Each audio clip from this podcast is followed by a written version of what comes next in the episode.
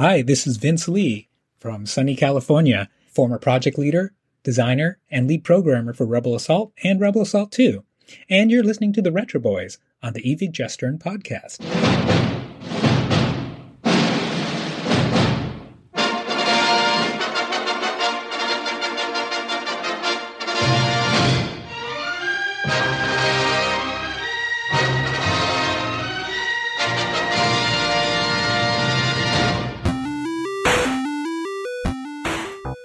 Ewig gestern. Der Podcast über Retro-Spiele und Popkultur, Vergangenes und aktuell gebliebenes. Die Retro Boys gehen mit euch der ganz großen Frage nach: War früher wirklich alles besser?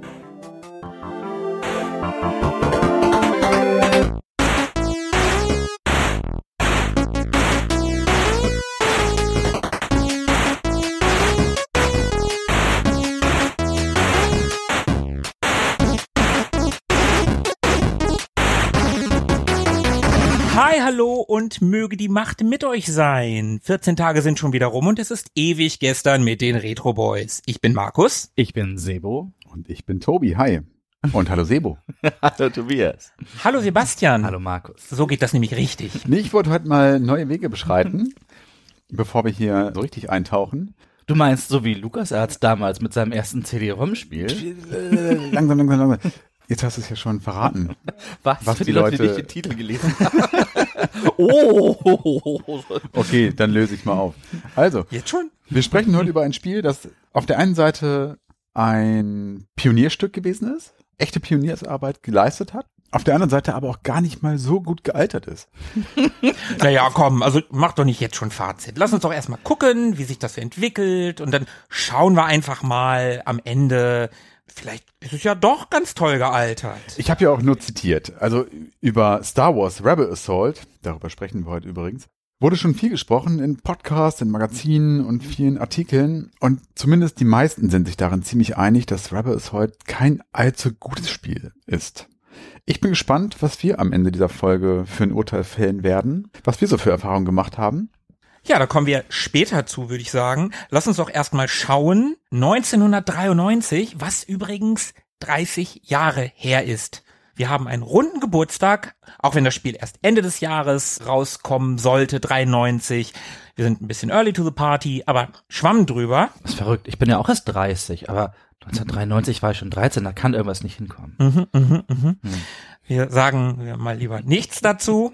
Rebel Assault war, Sebo, du hast das gerade schon angedeutet, 93, eines der allerersten Spiele, das ausschließlich für CD-ROM entwickelt wurde. Und es erschien etwa zeitgleich mit den weiteren CD-ROM System Seller, würde man heute vielleicht sagen, Seventh Guest und Myst.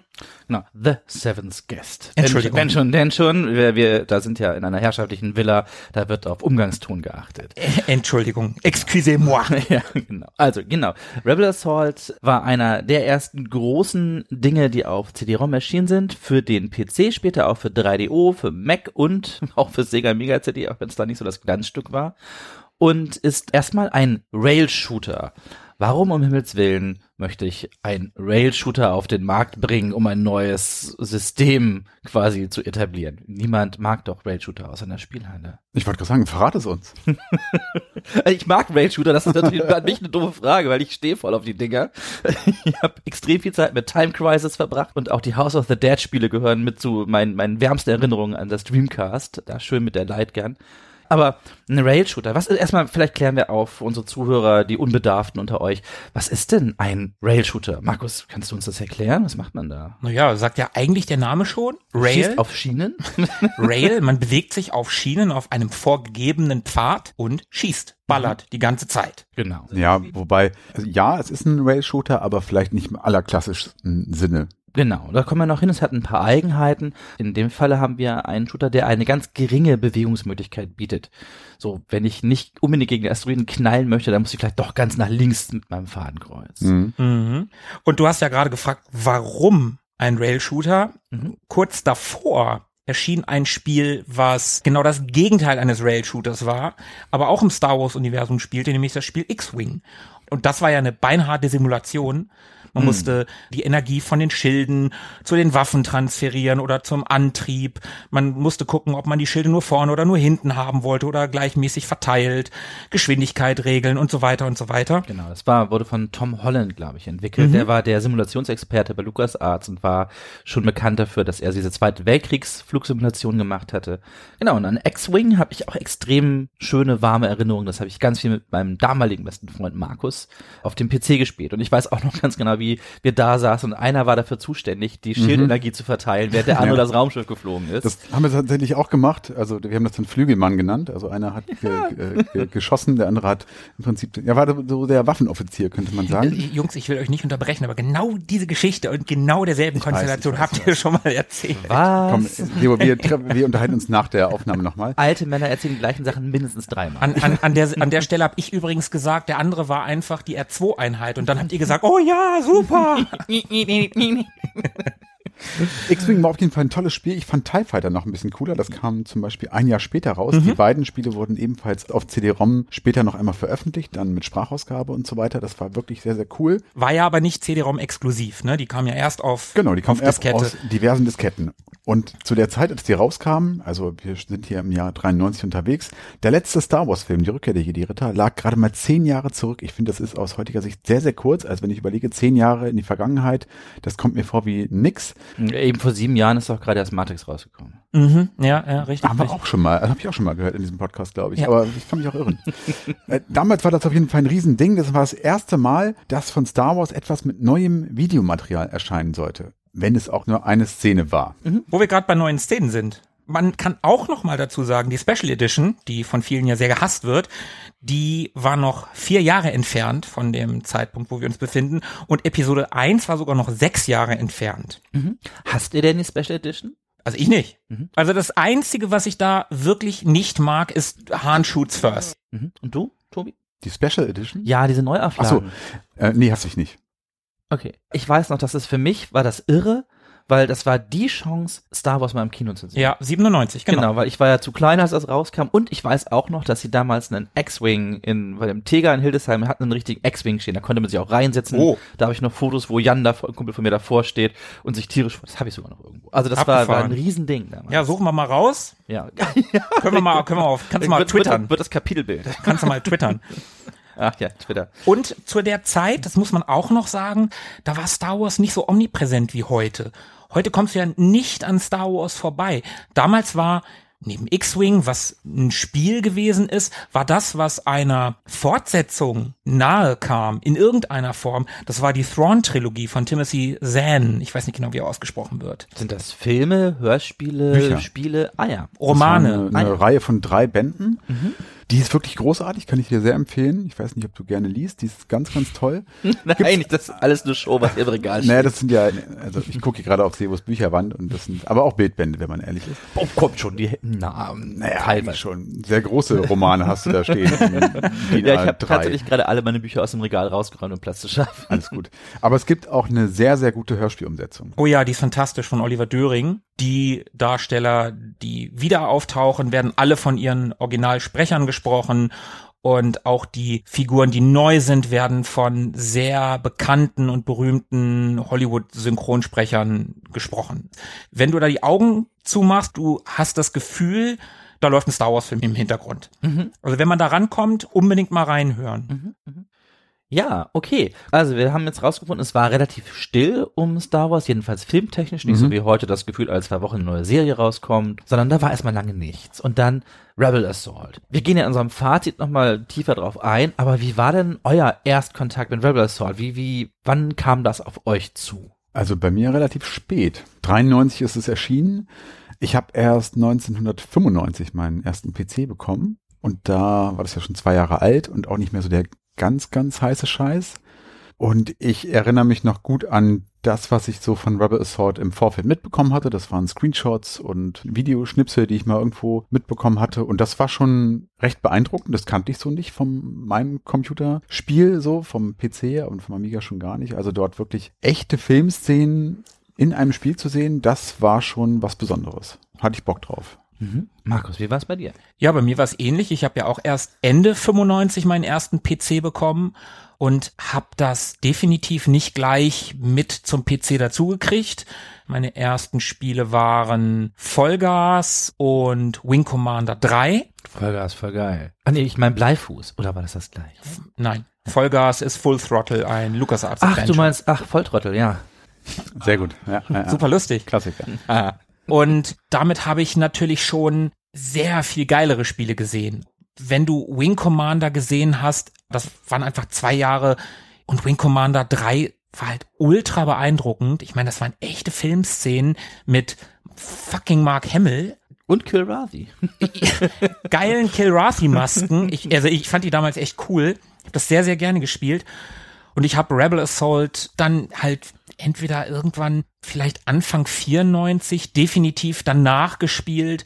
Und ja, ich fand das cool, natürlich war das beeindruckend, aber das hatte natürlich nicht mehr diesen Wow-Effekt, den die Leute hatten, die es 93 das erste Mal, als es rauskam, sich vielleicht sogar extra ein CD-ROM-Laufwerk gekauft haben für dieses Spiel.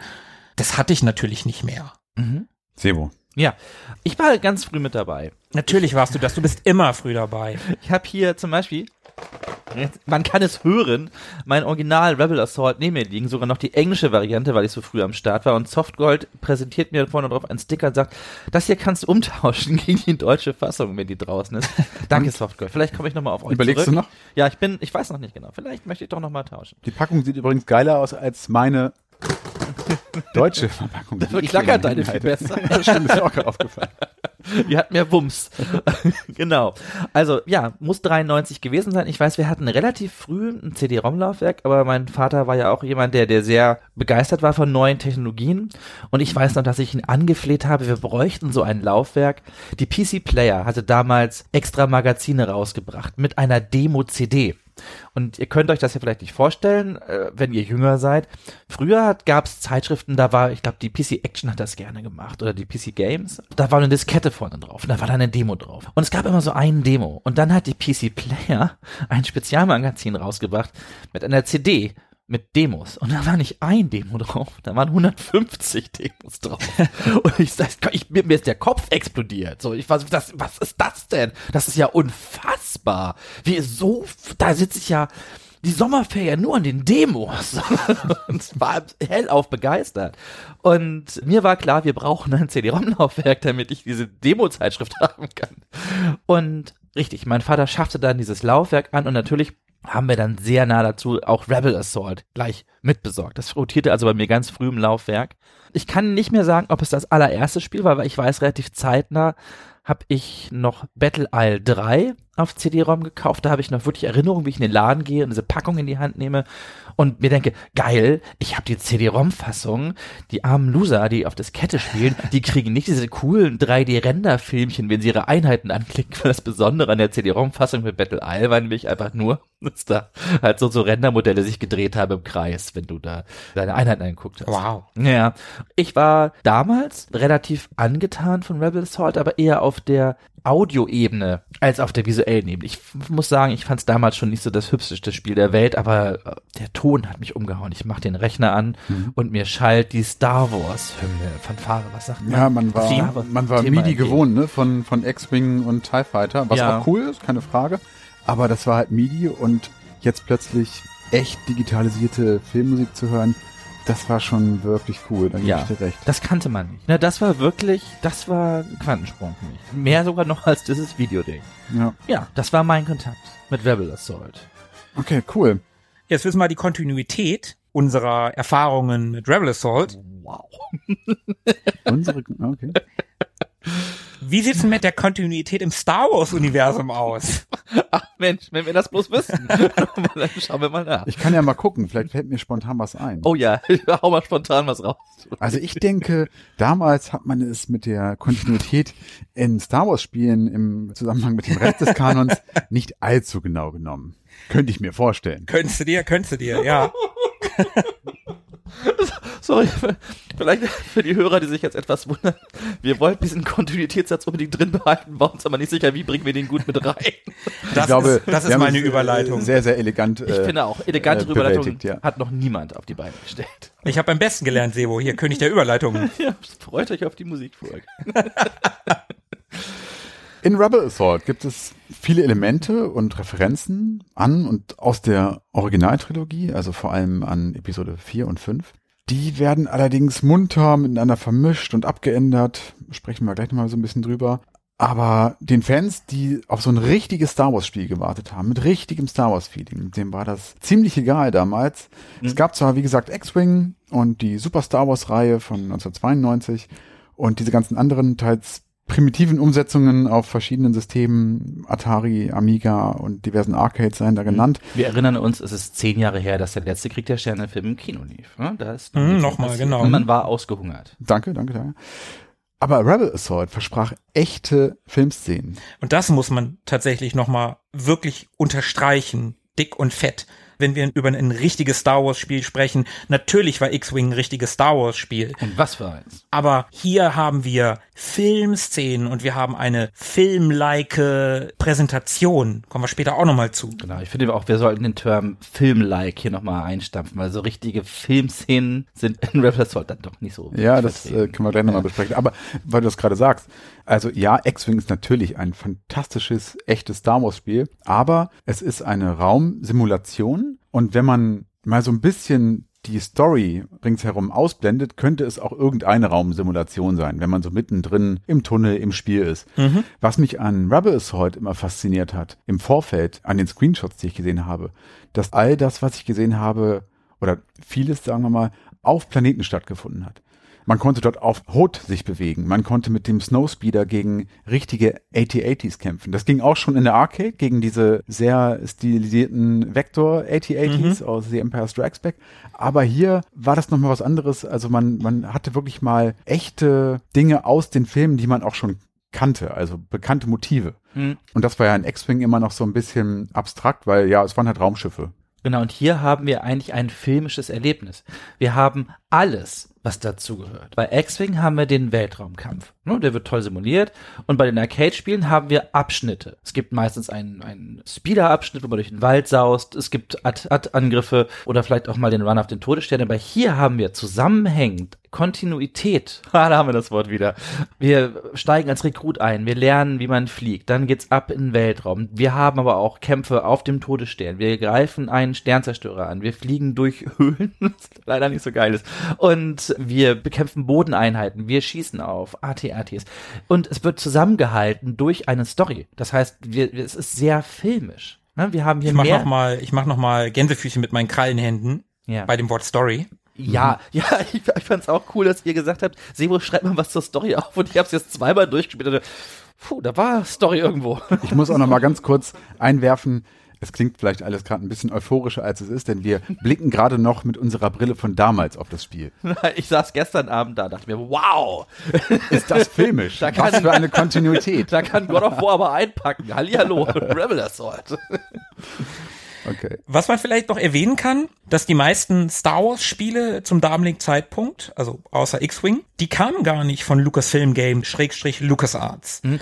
Ganz kurz Unterbrechung hier. Also, wir reden jetzt für den Rest wahrscheinlich von LucasArts. Wenn es euch, ihr Hörer, wie mir geht und ihr nie unterscheiden könntet, was ist Lucasfilm, was ist LucasArts, wann hießen die eigentlich anders? Ihr könnt euch merken mit Rebel Assault, LucasArts. Vorher Lucasfilm. Na, stimmt so auch nicht. Oh, verdammt, ich dachte, ich hätte es endlich Aber vielleicht verstanden. sei an der Stelle noch einmal geklärt, ab 1991 Aha, okay.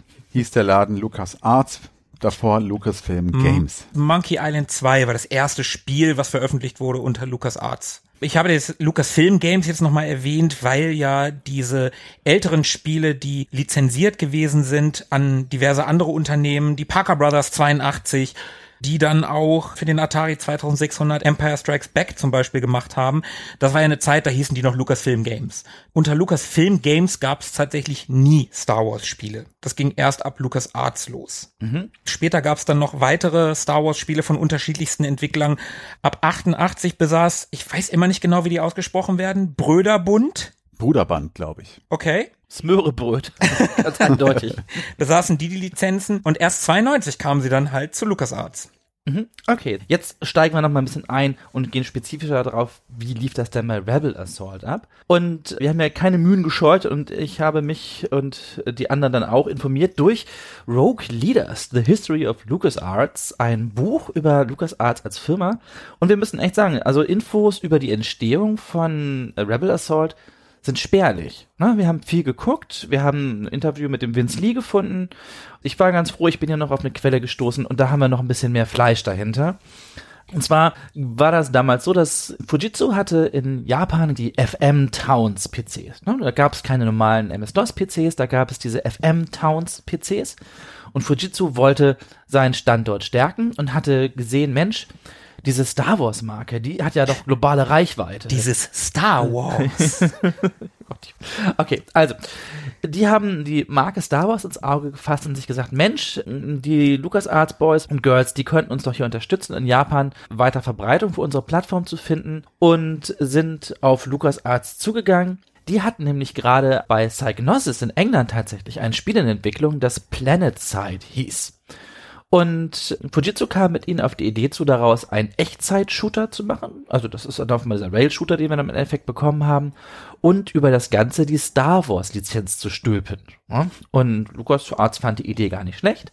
Psychonauts ist aber nicht aus dem Quark gekommen. Die konnten denen kein vernünftiges Design-Dokument liefern. Ach so, genau, gerade vergessen.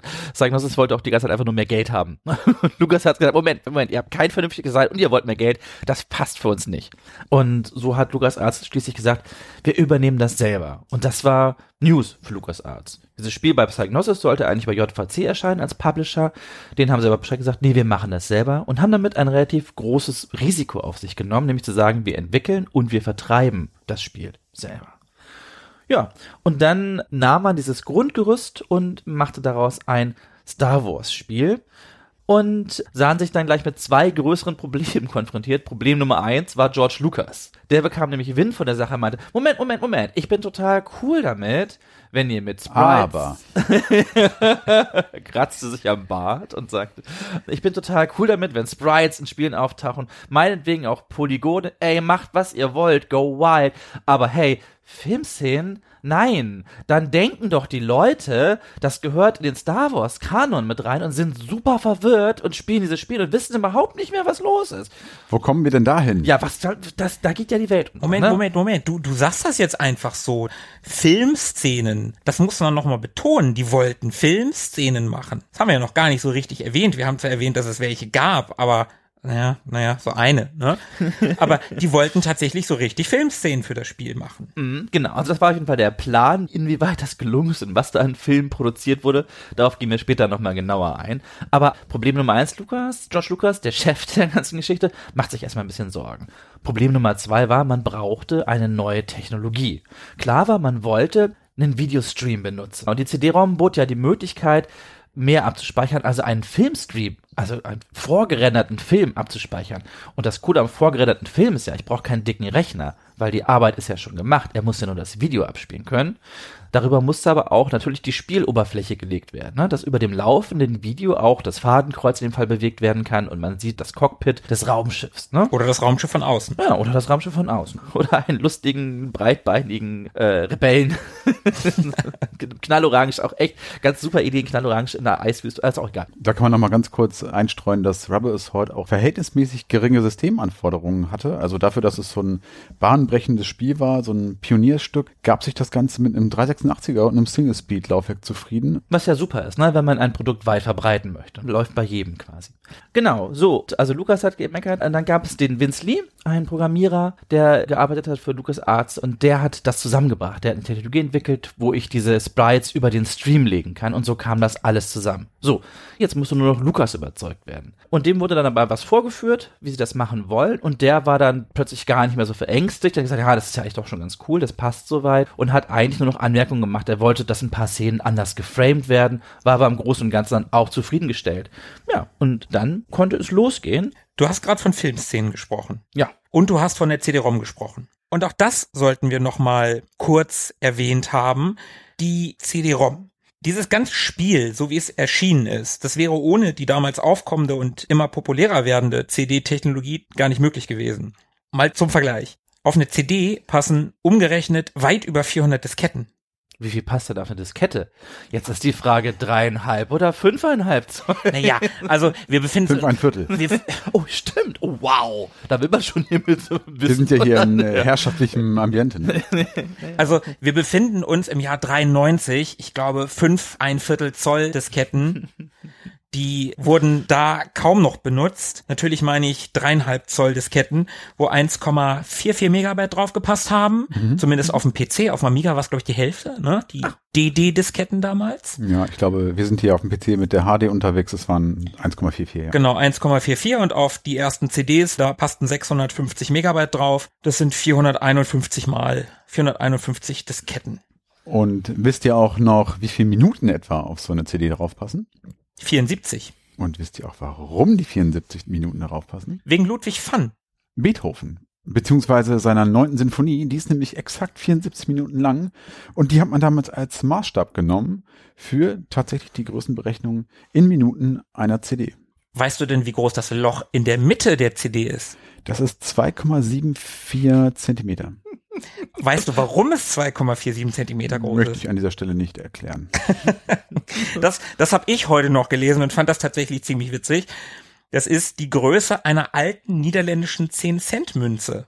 Natürlich ist sie das. Weil wer möchte nicht gerne eine alte italienische 10 Cent Münze durch seine CD durchwerfen können, wenn es möglich wäre? Naja, die CD kommt ja von Philips und Philips ist ein niederländisches Technikunternehmen gewesen und die Leute hatten ständig diese Münze dabei und die hielten das einfach für die genau richtige Größe. Ich finde es total cool, wie random das alles ist. So. Das ist total geil. Also wir machen das Loch so groß wie die Münze. Ey, und was glaubt ihr der Laufzeit? 74 Minuten ist doch top hier. Beethoven, passt da drauf, gut ist, mehr braucht man im Leben nicht. Und los geht's. Und bestimmt hat die Dicke auch noch irgendeine Bedeutung. Darüber habe ich nichts gefunden. Darf nicht dicker sein als, keine Ahnung, äh, ein Flammkuchen. Ein Poffertjes. Okay. Vielleicht, Keine Raumschiffe bauen oder so. liebe Niederländer, wenn ihr wisst, warum die CD aus eurem Land genau so dick ist, wie sie dick ist, sagt uns doch. Und sie schillert wie ein Regenbogen, weil es einfach schön ist. Danke, Bell. Ach, danke, Welt. Ach, voll schön. Ja, aber wir waren ja gerade bei den 400 Disketten, über 400 Disketten. Wenn das kein Kaufgrund war, naja, 400 Mark hat so ein Ding, so ein CD-ROM-Laufwerk damals in etwa gekostet. Ein günstiges. Ja, du konntest auch schon eins für 300 kriegen, ne? Wenn Ja, die Hitachi-Modelle waren sehr günstig. Es gab aber auch welche, die weit bei über 1000 Euro lagen. ne? Also, Mark. Oh, sorry. Ja, stimmt. Ein Euro. Das ist ja inzwischen fast das gleiche. Eine Mark wieder, in die ne? Eurokasse. ja.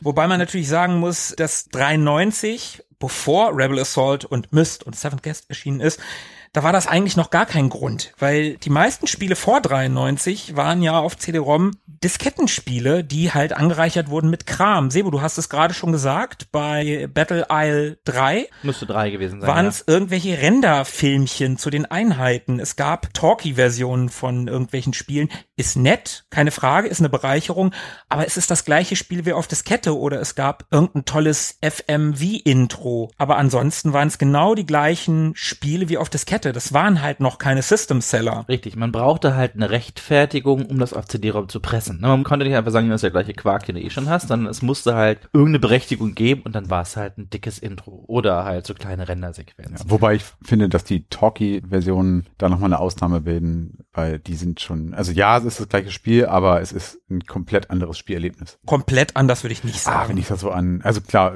dort habe ich nie ohne Sprachausgabe gespielt, ich könnte es mir aber nicht vorstellen. Ich glaube, es, wenn du es erst ohne gespielt hättest, ich glaube, es wäre okay, das auch heute noch ohne zu spielen. Natürlich, Ja. ich würde immer ohne spielen, weil ich viel schneller, ich klicke eh immer weg, wenn Leute was sagen, weil ich habe es ja schon gelesen. Ich warte jetzt nicht die drei Minuten, bis der Satz zu Ende Ja, aber gerade die LucasArts Adventure und gerade dort hat mit seinem Humor auf jeden Fall, also da braucht man schon die Sprachausgabe. Also ich habe ja gar kein LucasArts Adventure mit Sprachausgabe gespielt, also außer vielleicht die ganz Du neuen. kannst ja gar nicht mitreden. Oh, das ist meine Ehrenrunde wert. Auf jeden Fall. Also ich glaube, die einzigen, wo ich Sprachausgabe hatte, war Full Throttle, da habe ich aber nur das Demo gespielt und dann die Sachen, die danach kamen. Und ansonsten hatte ich immer nur die Versionen, die halt auf Diskette kamen und mit Sprache vielleicht im Intro, wie bei Day of the Tentacle, aber der Rest war dann stumm. Okay. Ja. Ich wollte noch einen Fun Fact einbringen. Es fiel mir nur gerade auf, dass ich auch gelesen habe bei CD-ROM-Preisen, dass man so um die 1000 Mark bezahlt hat und es gab ja nix. Und dann haben die Leute, glaube ich, teilweise verzweifelt die Bibel auf CD-ROM dazu genommen, damit sie das irgendwie füttern konnten. Ja, also oder die Bibel, Enzyklopädien oder ja, sowas. ne? Enzyklopädien oder, oder, Telefonbücher. ja, oder Clipart-Sammlungen waren auch sehr angesagt. Ja. Ja, ja. Und dafür haben die Leute Geld bezahlt. Ja. Das ist schon ganz schön verrückt. Ich weiß noch, wir hatten eine, das, äh, Papa, hör nicht hin. Wir hatten, Papa, mein Vater hatte sich eine, tatsächlich so eine Clipart-Sammlung gekauft, der fand das nämlich gut. Der hat damit auch immer so Briefe gebastelt und sowas. Und ich weiß nicht warum. Er muss, also, früher war man aber ein bisschen lockerer, jedenfalls auf einer dieser Clipart-CDs, wirklich dieser gekauften Clipart-CDs, waren ein Haufen Pornobilder drauf. Die waren Ui. in einem Unterordner mit drin. Die musste also derjenige, der die gemacht hat, damit draufgepackt haben. Hoppala. Ja, ich war auch äh, fröhlich überrascht. Huch, schlimm, sowas. Ja, aber auch für Rebels Hold hat man Geld ausgegeben. Ungefähr 120 Mark hat das Ganze gekostet. Gab es natürlich auch günstiger hier und da, aber so roundabout 100, 120 Euro hat das Ding Mark. damals vorge... Ah, ich schmeiß den Euro rein. Ich habe ja gehört, Mick Schnelle hat das für 50 Mark bekommen, der alte Sparfuchs. Ja, da hat er, hat er wahrscheinlich lange gesucht und ist, hat großes Glück gehabt. Ja. Aber diese 120 Mark oder wie viel auch immer, die waren maßgeblich dafür mitverantwortlich, dass die CD-ROM, dass CD-ROM-Laufwerke endlich ein Erfolg wurden, endlich den Massenmarkt erreicht haben. Dafür ist Rebel Assault ganz maßgeblich verantwortlich, zusammen mit The Seventh Guest, The Seventh Guest und Mist. Das sind die drei System-Seller dann endlich gewesen. Ohne die wären wir vielleicht gar nicht da, wo wir heute sind. Wer weiß. Wie war denn das bei euch mit den CD-ROMs? Sebo, du warst Early Adopter, haben wir schon, haben wir schon gehört. Du hast deinen Vater gezwungen, mit der Pistole auf der Brust quasi, Mit meinen, mit meinen Hundeaugen. ein CD-ROM-Laufwerk zu kaufen. Ja. Wie war das damals so für euch? Ja, schade, ne? Also man hatte jetzt endlich dieses CD-ROM-Laufwerk, aber man war es ja gewohnt, dass man zum Nachbarn geht und sich seine Spiele kopiert. Das ging erstmal nicht mehr. Also Ja, stimmt. das war eigentlich eher so ein, so ein Stop-Point. Man musste dann plötzlich doch öfter mal auch Spiele kaufen. Später ging das. Ne? Als sich ein paar Jahre später die CD-Brenner verbreitet haben, kaufte man aus Gründen plötzlich weniger Spiele. Aber am Anfang war das halt viel Geld. Und ich war fasziniert davon. Ich weiß zum Beispiel, eins meiner großen Aha-Erlebnisse war auch noch, da wollte ich eigentlich auch schon mal in einer Musikfolge mit quälen, habe aber leider kein Stück gefunden, was mir dann doch noch irgendwie gefallen hat. Aber es gab einen Weltraumshooter, der hieß Inferno. Von Ocean war der, glaube ich, oder von Ocean gepublished. Die hatten vorher Epic gemacht und Inferno war der Nachfolger. Und Inferno hat Musik abgespielt. Und zwar Audio-Tracks. Während des Spiels, da waren auf der CD auch noch richtige Audio-Tracks mit drauf. Mhm. Und die, die Hintergrundmusik wurde von einer, ich glaube, einer englischen Band gemacht. Alien Sex Fiend hießen die oder heißen die. Ich weiß nicht, ob es die noch gibt. Es gibt einen äh, Garbage-Song, der so heißt. Hm, Ich glaube, das ist so eine Gothic-Band. Ich bin mir da nicht, also, oder Industrial, ich weiß, also Alien Sex Fiend auf jeden Fall. Und die haben für das Spiel den Hintergrund-Soundtrack gemacht. Witzig. Und das hat mich total begeistert. Also ich, weil ich habe dieses Spiel gespielt, es war eh cool, es war auch so ein Weltraumshooter und du konntest in riesige Raumschiffe reinfliegen und auch über Planeten und so. Und dazu spielte diese Musik von meinem CD-ROM-Laufwerk. Und ich war, ich war ja eh immer so mit Musik ganz schön zu haben, das fand ich super. Was ich nicht so super fand, dass das nicht so ganz nahtlos lief und ich glaube, ich gefühlt immer ein Stück im Loop gehört habe. und das dann irgendwie doch ein bisschen, da waren zwölf Stücke drauf, es lief aber nur das eine gleiche. Oh, das ist blöd. Ja, das fand ich super cool. Und ja, ich bin ja immer schon so, so ein Grafikmensch gewesen. Und für mich sind Zwischensequenzen immer eine Belohnung. Ich liebe gute Intros. Ich möchte, wenn ich ein Spiel durchbekomme, möchte ich bitte eine zehnminütige Rendersequenz bekommen, die mir zeigt, wie ich der Allergeilste auf der Welt bin und wen ich alles gerettet habe und wie ich nochmal gefeiert werde. Und dann kriege ich noch einen Kuchen und ich gewinne noch im Lotto und werde König oder was weiß ich. Das ist so der Grund für mich lange gewesen, Spiele zu spielen. Abspannsequenzen. Und da bot die CD-ROM halt die Möglichkeit, Rendersequenzen zu zeigen. Mhm. Und ganz ehrlich, Rendersequenzen waren was Neues. Ne? Mhm. Man hat- kannte vielleicht vorgerenderte Szenerien, aber Rendersequenzen.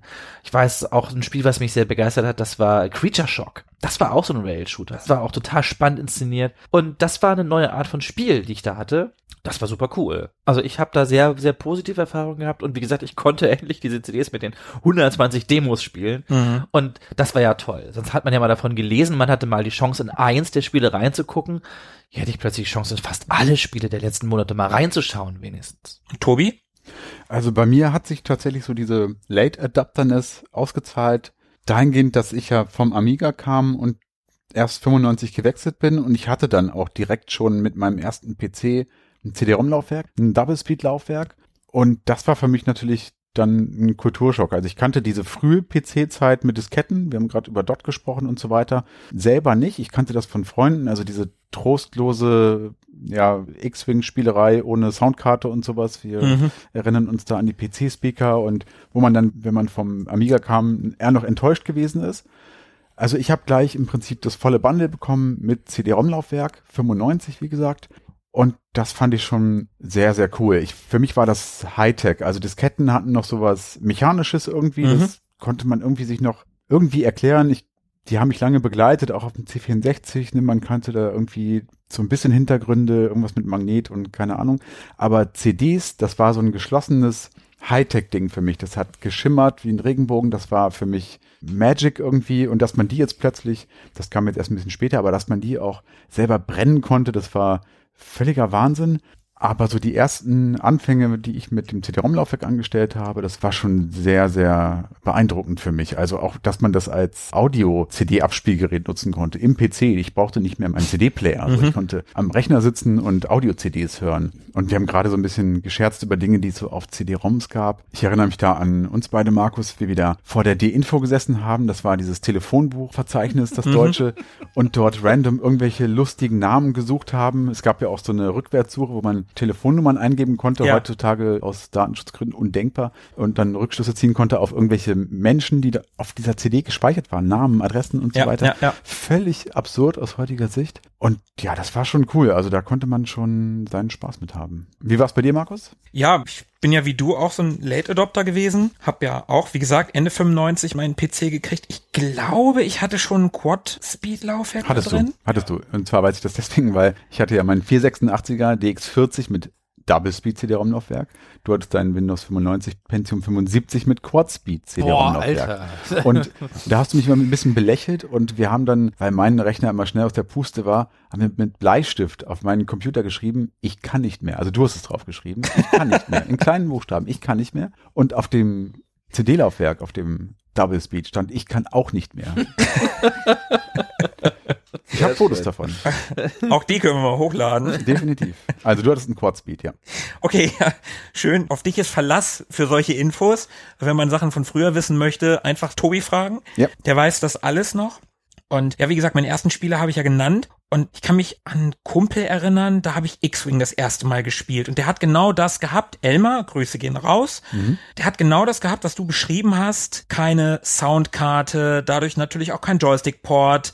Man musste das mit Maus spielen. Der hatte einen 386er oder 486er. Also man, man musste die Grafik runterschrauben, damit das einigermaßen flüssig lief. Und dann hatte ich irgendwann halt die CD-Version von dem Ding. Und das war schon super geil, ne? CD war ja Zukunft damals. Wie ich gerade gesagt habe, es war Hightech. Ja, absolut, absolut. Wir kamen vom Amiga, Amiga dreieinhalb Zoll Disketten und ja, für Leute, für PCler ohne Soundkarte, der Amiga hatte einen geilen Sound, keine Frage, aber die CD-ROM, das war halt krass. Wie gesagt, da hast du auf einmal Mark Hamill gehabt, der in einem Science-Fiction-Film Kilrathis abballert. Mhm. Das war halt krass. Oder mit Vollgas habe ich einen Zeichentrickfilm gesehen, wo prominente Synchronsprecher, im Englischen sogar Mark Hamill, der den Schurken gesprochen hat, mit richtiger Musik, mit einer Rockband, die den Soundtrack gemacht hat. Mhm. Das war der Hammer. Und ich kann mich noch daran erinnern, dass ich DSA, das hatte ich auch schon für den Amiga und das habe ich dann auch für den PC gehabt. Und der erste Track waren die Daten und der Rest, das war eine Audio-CD im Prinzip. Und das haben wir immer zum DSA spielen. Also wenn wir Pen-and-Paper-Rollenspiel gemacht haben, dann haben wir diese CD laufen lassen im Hintergrund.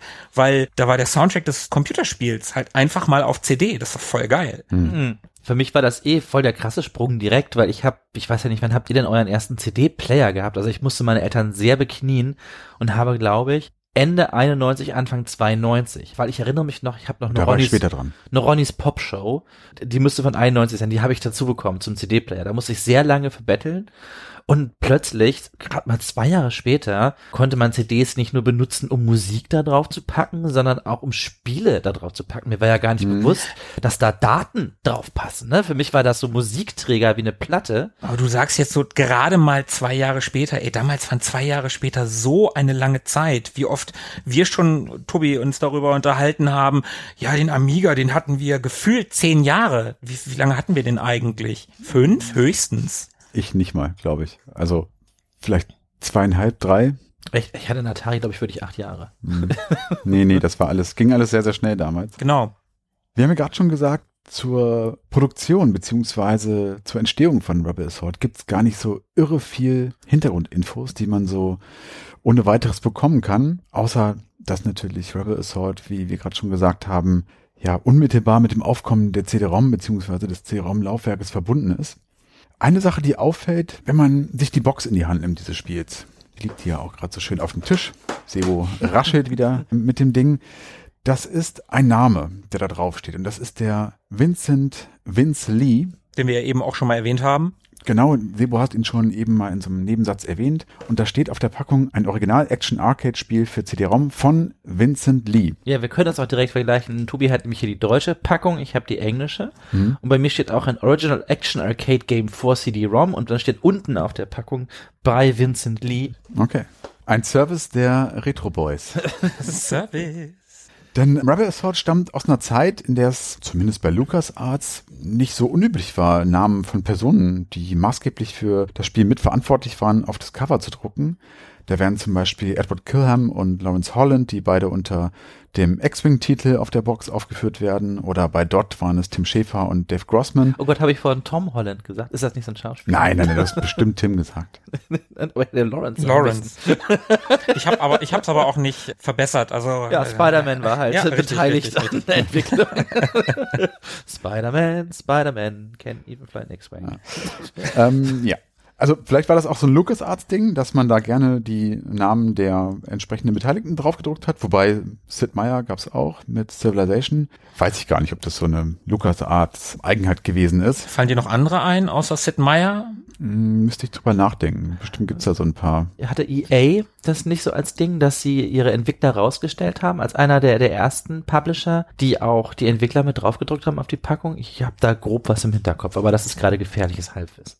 Okay. Also ich kann mich vielleicht noch bei Sierra, da gab's doch die King's Quest Reihe von, Roberta Williams Ja. und Ken Williams, glaube ich. aber Roberta Williams war Roberta ja auch, ist die federführende. genau. Egal. Lass uns über Vince Lee sprechen. Genau, denn Vince Lee war schon eine Weile bei LucasArts beschäftigt und der war als Projektleiter für die Entwicklung von Rebel Assault verantwortlich. Und Lee kam schon in jungen Jahren sehr früh mit Videospielen in Berührung, genauer gesagt. Bei einem Museumsbesuch kam er mit Lunar Lander und Star Trek auf dem Arcade-System in Kontakt. Und sein Vater, der einen Bausatz zusammengebaut hatte für einen Computer, der hat dann letztendlich sein Interesse geweckt am Programmieren und so hat er dann sich selber Basic und Assembler drauf geschafft. Und das führte dann dazu, dass er mit 15 Jahren sein eigenes erstes Spiel entwickelt hat und später natürlich auch, wie soll das anders sein, Maschinenbau in Berkeley studiert hat und seinen Master später in Robotik und Steuerungssystem hinterher geschoben hat. Robotik. Ich auch gerade da. Klingt schon ganz schön geil, oder? Auf jeden Fall. Ich habe einen Master in Robotik. Das muss ja auch erstmal. Finde ich geil. Klingt nach Weltraum. Klingt nach Robocop. Es fehlt noch 2000 dahinter. Robotik 2000.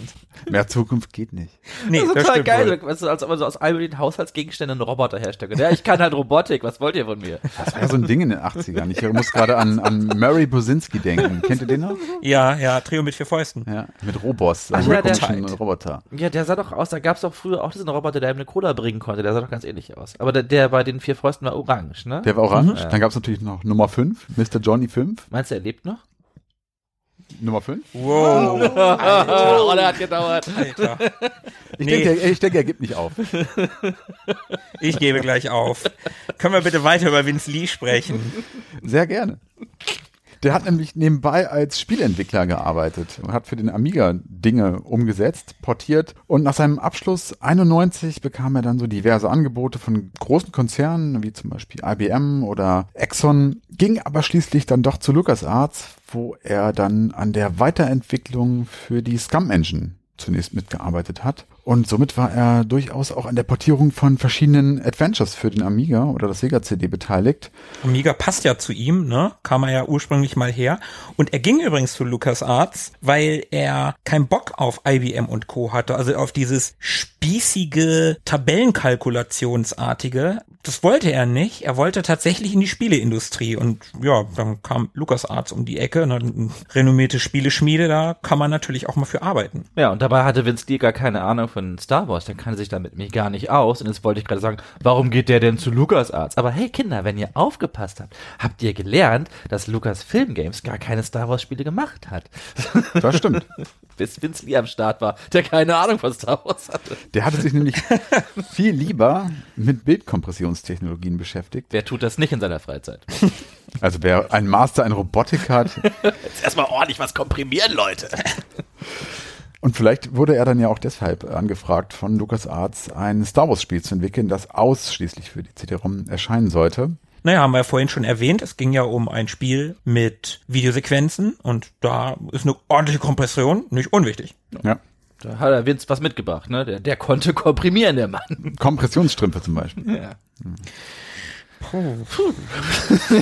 Wir fanden das lustig, ja. Ja, der hatte für das Spiel gar nicht viele Vorgaben. Es sollte ein CD-ROM-Spiel sein und es sollte im Star Wars-Universum spielen. Und das war's eigentlich schon. Beziehungsweise es gab dann noch die Vorgabe, dass es zumindest in Teilen auf Planeten stattfinden sollte und nicht so sehr im Weltraum. Das hatte man ja schon bei X-Wing. Ja. Und da kam ihm seine Erfahrung wieder zugute, die er auf dem Amiga sammeln konnte, denn bei denen hatte er bereits schon mit Terraingenerierung zu tun gehabt und letztendlich die Flyover-Animationen, die dort entstanden sind, die so ein bisschen an den Genesis-Effekt aus Star Trek 2 erinnern. Und wir alle kennen ihn. Ich habe keine Ahnung, was der Genesis Effect aus Star Trek 2 ist. Ich musste mir das auch angucken. Kinder, ist echt ernsthaft? Ich bin kein großer Star Ich Trek-Fan. erinnere mich nur, dass Khan irgendwelchen Leuten Würmer in die Ohren steckt. Aber es sieht geil aus. Guck dir das mal an. Ja, das ist, äh, das ist Anfang der 80er. Ja, sieht wirklich, wirklich geil Also aus. für Anfang der 80er sieht das fantastisch aus. Ja. Also das hatte er schon so ein bisschen drauf und eine riesige Herausforderung stellten die Zwischensequenzen dar in Rebel Assault, denn die Digitalisierung und Wiedergabe von Vollbildvideos waren einfach noch zu krass, zu rechenintensiv in der Zeit und insofern wurden die einzelnen Szenen tatsächlich aus Einzelbildern erstellt und von Hand zerschnitten und anschließend nochmal nachbearbeitet und manuell animiert. Und da kommen wir nochmal gerade darauf zurück, was wir vorhin schon angedeutet haben. Die Zwischensequenzen, die sehen nämlich gar nicht mal so gut aus. Die sehen sehr, Ja, das kann man so sagen. Eventuell. nicht falsch verstehen, es gibt Zwischensequenzen zwischen den einzelnen Levelabschnitten und die sind in der Regel eine Kombination aus echt gecapturter Footage aus den Filmen, die okay aussieht. Klar, das ist uralt und ist sehr matschig, aber das sieht okay aus, sind halt Filmsequenzen. Was aber gar nicht mal so gut aussieht, sondern eher ein bisschen skurril, sind tatsächlich die neu, jetzt mache ich Gänsefüßchen mit meinen Krallenhänden, gedrehten Filmszenen.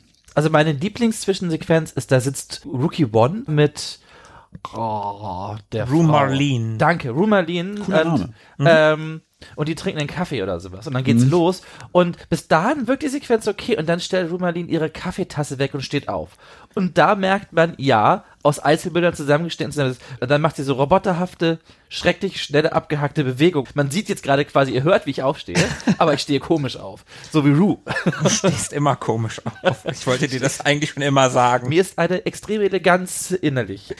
Aber diese Szene, die du gerade genannt hast, das ist ja die einzige Szene, die tatsächlich für das Spiel mit Mitarbeitern von LucasArts neu gedreht wurde. Alles andere sind ja Bilder aus Filmen. Also es gibt natürlich diese Sequenzen, aber wenn sich Darth Vader, und ich glaube, das ist dieses Ding, was wirklich schlimm aussieht, wenn sich Darth Vader mit seinem, was immer er ist, von seinem Commander. Sternenzerstörer, genau, mit seinem Commander unterhält, dann sieht das ja aus wie diese Piratengesichter bei SpongeBob.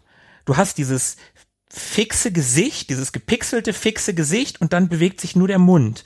Und das sieht halt echt sehr strange aus. Ja, stellt euch South Park vor, aber mit echten Menschen. Genau, wer South Park und SpongeBob nicht kennt, der kann sich vielleicht noch an Monty Python erinnern. Da gab es ja auch so Sequenzen, wo sich nur die Münder bewegt haben. Da sollte dann für jeden was dabei sein. Also das sieht wirklich skurril aus. Man kann sagen, menschliche Bewegung war nicht unbedingt die ganz große Stärke von Rebel Assault. Das sieht man später auch noch in den Spielszenen selber, wenn wir da auf Rot unterwegs sind. Das sieht auch Das sieht ganz schlimm aus. ganz, ganz schlimm aus. Stimmt, das war schrecklich.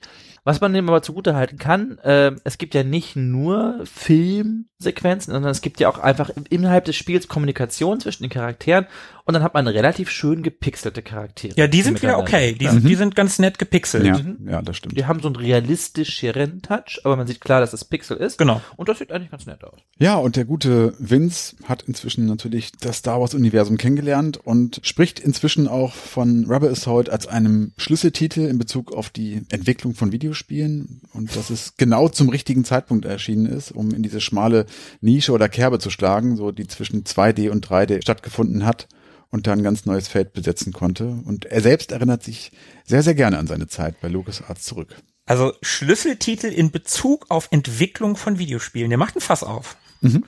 Nicht schlecht. Ja, also ist aber jetzt auch nicht von der Hand zu weisen. Ne? Einbindung von, von FMV-Sequenzen in Spielsequenzen und in der, in der Qualität, Alter.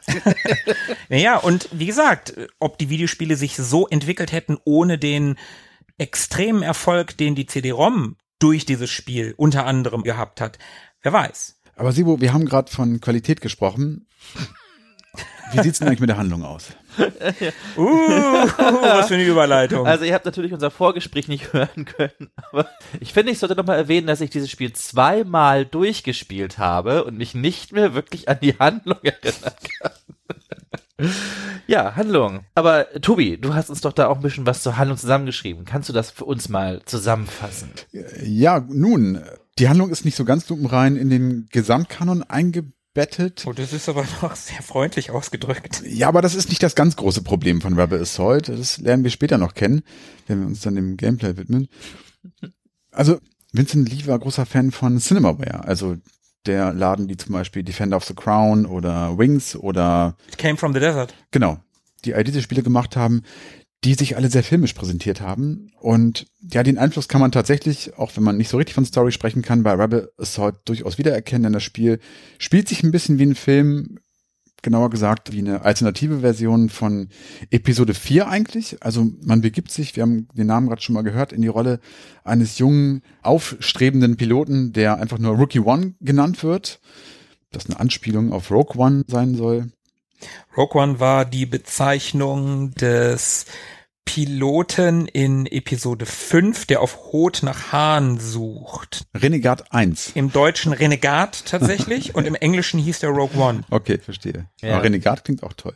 Also der ist also äh, Kadett in der Rebellenflotte und äh, Rookie One stammt, wie Luke Skywalker, ebenfalls von Tatooine und den Spitznamen hat er von einem Piloten bekommen, den er auf Tatooine mal getroffen hat. So zumindest, wenn man der aktuelleren Star Wars Lore glauben kann. Und nicht nur die Herkunft, sondern auch so sein restlicher Werdegang liest sich eigentlich wie die Vita von Luke Skywalker, also aufgewachsen auf einer Feuchtfarm, erste Flugerfahrung mit einer T-16, an der Schlacht von Yavin natürlich beteiligt. Zumindest all das erfährt man heutzutage. Naja, was heißt heutzutage? Ich habe hier gerade mal das Handbuch, das Handheft herausgeholt und auch da steht schon Rookie One bei Übersicht der Charaktere, dass er wie Luke Skywalker als kleiner Landarbeiter auf dem trockenen Planeten Tatooine aufgewachsen ist.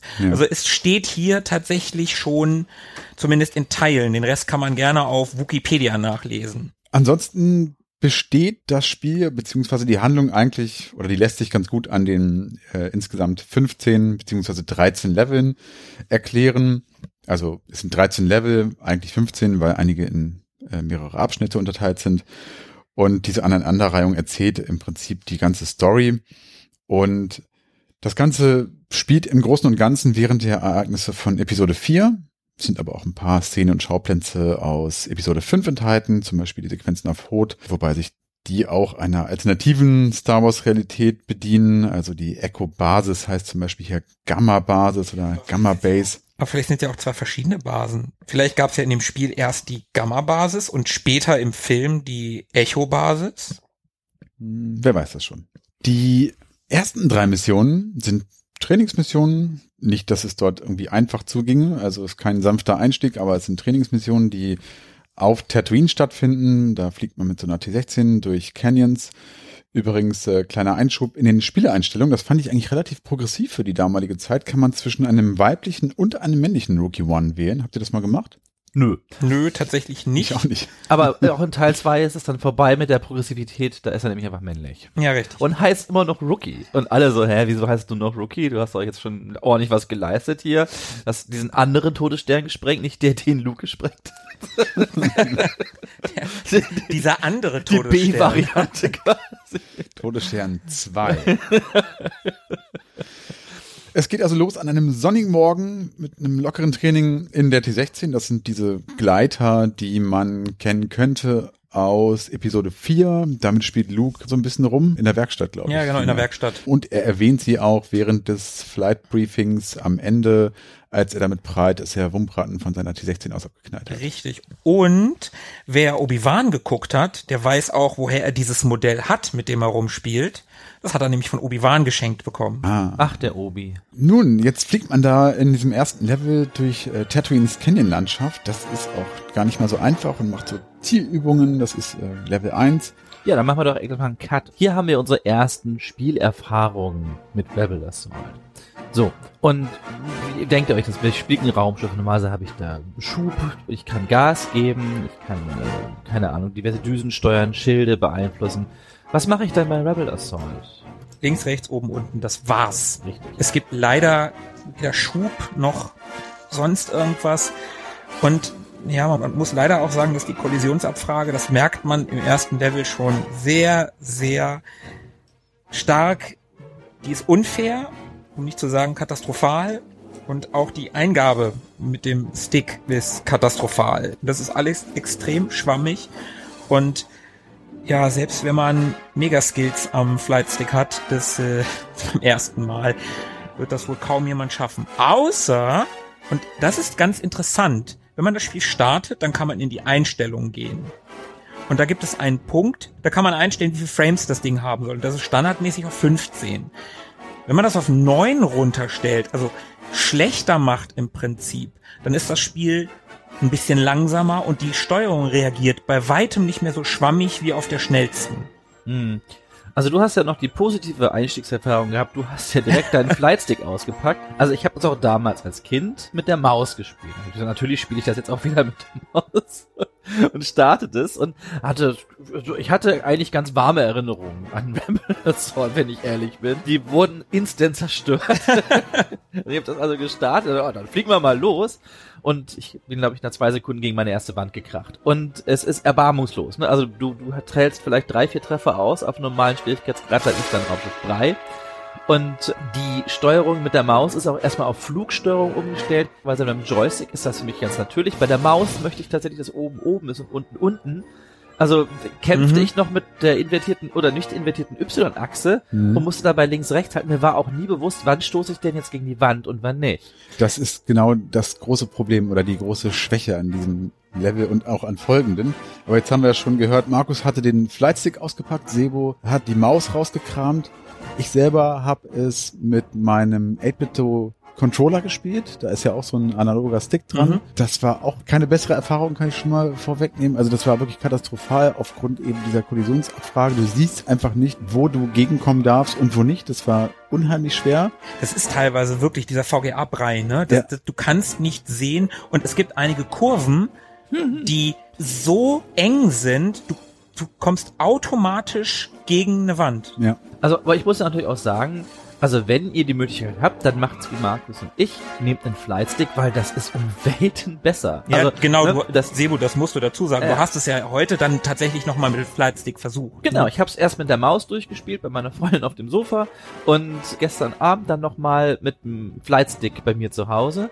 Und es ist ein irrer Unterschied. Also mit der Maus, du hast wirklich das Gefühl, du steuerst, äh, keine Ahnung, sagen wir mal, so eine Hantelscheibe, die jemand in Speck eingewickelt hat und die möchtest du möglichst gerade über eine Eisschicht steuern. Ungefähr so fühlt sich die Steuerung mit der Maus an. Also du weißt nie, gebe ich zu wenig Schwung, gebe ich zu viel Schwung, reagiert er gerade stark, reagiert er wenig. Es ist eine sehr, sehr schlimme Erfahrung. Im Joystick kann man das Ganze viel feiner machen. Also ich war überrascht, dass ich sofort durch diesen Canyon durchkam. Klar, ich kannte jetzt auch schon, was auf mich zukommt, aber das war ja Kinderspiel gegen die Herausforderung, die mit der Maus bestehen muss. Ich weiß noch, mein erster Kommentar, den ich in unsere Gruppe geschrieben habe, ich glaube, der eigentliche Schwierigkeitsgrad bei Rebel Assault ist die Steuerung.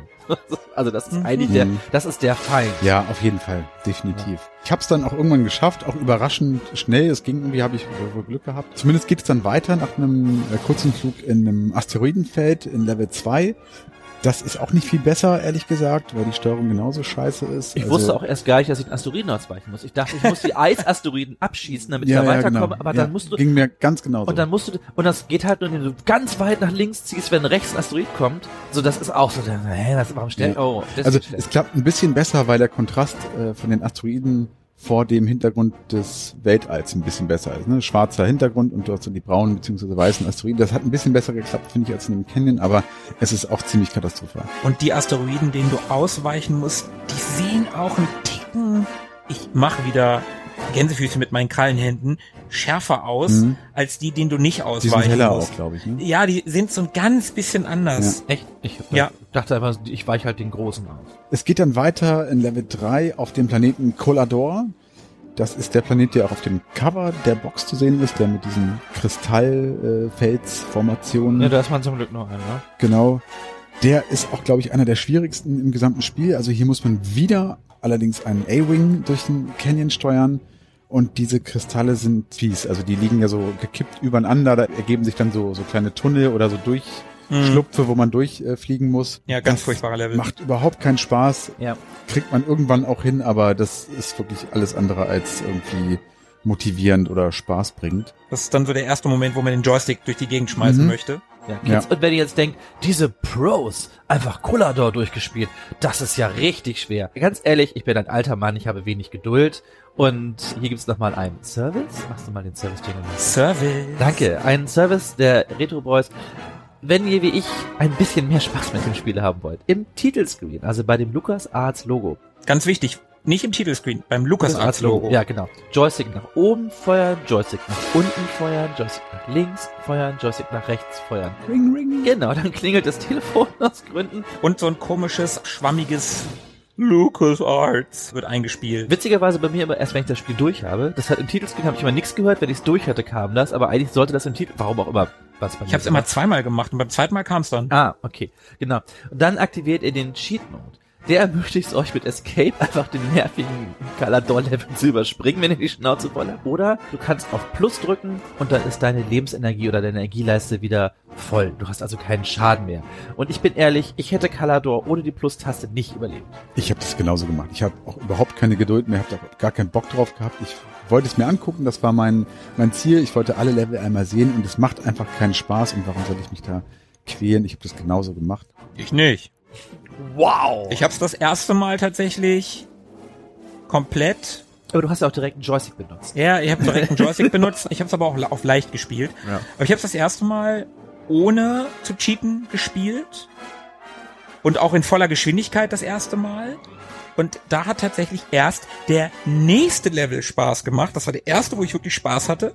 Da fliegt man nämlich gegen einen Sternzerstörer. Mhm. Stimmt, fand ich auch gut, ja. Und der ist der erste und vielleicht sogar einzige Level im ganzen Spiel, zumindest von dem, was ich gesehen habe, bei diesem Mal, ich habe es ja damals gespielt und auch durchgespielt, aber jetzt wieder, und das hat echt Spaß gemacht, um den Sternzerstörer rum, auch wenn das alles auf Schienen ist und ganz klar auf Schienen, weil du immer wieder den gleichen Weg fliegst. An den Seiten sind Geschütze, die musst du erst alle abballern und oben sind ja diese zwei runden Knubbel, Schildkugel. Genau, das sind die beiden Schildgeneratoren, die musst du abballern. Und da brauchst du drei, vier Runden, bis du beide abgeschossen hast. Ja. Und, zwischen, und zwischendurch kommt TIE Fighter auch noch. Das Ding hat echt Spaß gemacht. Das fand ich war ein guter Level. Ja, man kann auch so wie ich sechs bis acht Runden brauchen, bis man dann damit durch ist. Ja, ich muss auch auch, ja, ich muss auch sagen, mit der Maus war es in dem Falle für mich viel leichter, die Geschütze wegzuballern, weil man bratz und mit dem Joystick habe ich gerade bei denen, die ganz am Anfang kommen, über die man dann Mhm. wieder rüber, bis ich die erwischt hatte. Mhm. Und irgendwann hat das Spiel aber auch die Schnauze voll, netterweise. Also ich habe da beim letzten, also beim zweiten Durchgang, ich glaube, ich habe eine der beiden Schildkugeln gar nicht zerballert. Es waren noch drei Geschütze übrig. Mhm. Trotzdem durfte ich dann mein Torpedo abfeuern. Oh, okay. Da war es dann so, ja, okay, ich glaube, das ist als reicht, jetzt mach mal hier, komm mal zu Potte. Aber auch mit dem Torpedo, wenn du nicht den Torpedo abschießt, ist nicht schlimm, dann macht's Rumalin für dich. Die drückt dir noch einen dummen Spruch, ne, bist wohl doch nicht so der Hotshot hier. Genau. Und Ja, du kriegst stimmt. keine Bonuspunkte nach dem Level, ne, aber immerhin hat man es hinter sich. Ja, man wird dann aber wieder sehr enttäuscht, wenn man dieses spaßbringende Level hinter sich gebracht hat, denn es geht jetzt weiter und zwar zurück nach Tatooine. Tatooine wird angegriffen und man fliegt hier schon wieder durch einen Canyon. Diesmal jagt man einigen TIE Fightern hinterher. Dreien, um ganz genau zu Ja. sein. Die dort vor dir herfliegen. Macht jetzt auch nicht unbedingt mehr Spaß als die anderen Canyon-Level davor, aber ist zumindest ein ganz kleines bisschen Abwechslung. Ich habe den auch überstanden, ohne zu cheaten, den Level. Das hat mich selber gewundert. Der Level ist zumindest vorbei, wenn du alle drei abgeballert hast. Mhm. Also wenn du es gleich am Anfang schaffst, ist der Level ganz schnell vorbei. Genau. Und er ist aber auch äh, verloren, wenn du nicht alle abschießt. Ne? Also du Das musst ist alle auch drei. echt scheiße. Ja, also äh, das stellt euch mal vor, wir haben ja schon gemeckert, wie schlimm das ist, durch diesen Canyon durchzukommen. Also man hat ja hier, hier ne, wisst Speck auf Eis. Und in dem Fall musst du nicht nur durch den Canyon durchsteuern, sondern du musst auch gleichzeitig noch was abschießen. Das heißt, du bist nicht mehr beschäftigt, da irgendwie lebend durchzukommen oder die Wände die ganze Zeit zu franchieren, sondern musst halt auch noch eigentlich diese nicht zielen, du kannst einfach nur die ganze Zeit ballern und hoffen, dass du irgendwie triffst. ja, oder, Mhm. oder du probierst am Anfang wirklich alle drei sofort zu treffen. Ich habe immer zwei getroffen und einen musste ich genau. hinterher. Einer, Mhm. einer kommt immer weg, aber ja. ja. Ich finde, im nächsten Level wird's relativ seltsam. Also wir bleiben dann noch ein bisschen auf Tatooine. Oh, ist das der Brei-Level? Das ist der Level mit den ATSTs. Ja, ja, ja, der ist ganz komisch. Da habe ich Ja. mich, also ATSTs, okay, kennt man, die werden zumindest in Episode 6 ja sehr homöopathisch eingesetzt. Man sieht zwei oder drei, aber trotzdem sind es ja coole Dinger. Hier haben wir es plötzlich mit 50 zu tun. Mhm. Da kommen Massen an ATSTs auf dich zu, also wirklich ohne Ende. Das finde ich ein bisschen seltsam. Noch seltsamer finde ich, dass da zwischendurch noch imperiale Shuttles durch die Gegend fliegen auf Mhm. der auf der Oberfläche von Tatooine. Was haben die da zu suchen? Ja, die wollen also, eigentlich landen, aber überall sind diese ATS-Ts. Das, ja, ah, die suchen, die suchen einen Platz, einen Genau. Parkplatz. das ist wie Hannover nach 17 Uhr. Ah, okay, verstehe. Gut, das überzeugt mich. Ja, äh, ich finde Ja. aber, das ist so ein Belohnungslevel, oder? Ja, weil der- ganz ehrlich, ja. hier kann einem nichts passieren, oder? Also da geht's wirklich nur darum, holt Punkte, weil du kannst da rumcruisen, keiner schießt auf dich. Also die ATS stehen halt rum, aber die ballern nicht. Und du kannst auch nirgends gegenfliegen. Genau, und du fliegst, also eigentlich kannst du mit deinem Fadenkreuz da rumwudeln und wegbratzen, was dir vor die Linse kommt.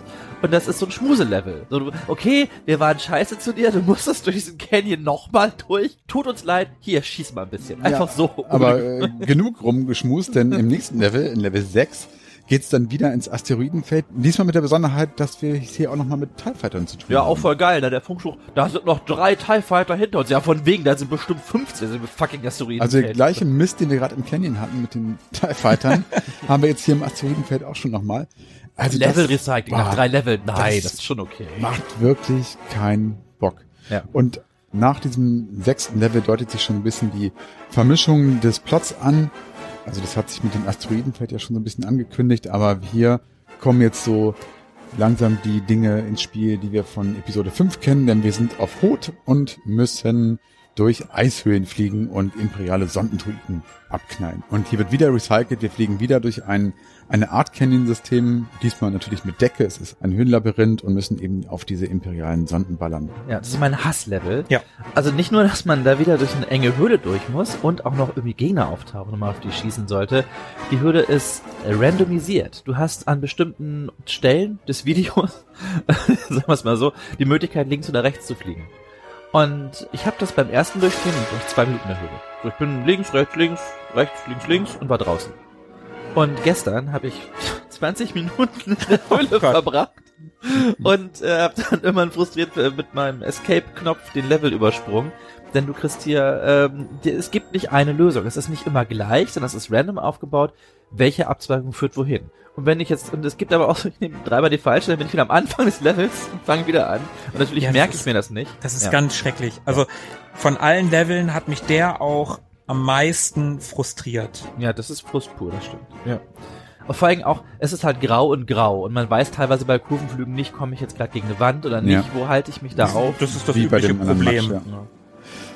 Im nächsten Level bleiben wir auf Rot. Es gibt ein bisschen Abwechslung. Wir sind aus der Höhle raus und müssen nun gegen AT-80s kämpfen. Das kennt man auch aus Episode 5. Also man fliegt dort um diese großen AT-80s herum und muss eigentlich pausenlos draufballern. Um einen. Es ist nur einer. Aber da stehen zwei. Ja, Da stehen es, man zwei, sieht noch ja. einen zweiten im Hintergrund, aber der macht nichts. Also man fliegt so um die herum. Wie der andere auch. Ja, der andere macht auch nichts. Beine hindurch. Das, ich finde, es ist ganz okay irgendwie. Ja, doch so ein Schmuselevel. wieder. ja, genau. Ist okay, aber die, die Kurven, die man fliegen muss, die sind sehr lang und es gibt teilweise sehr lange dann auch nichts zu tun. Das hat mich schon genervt. Mhm.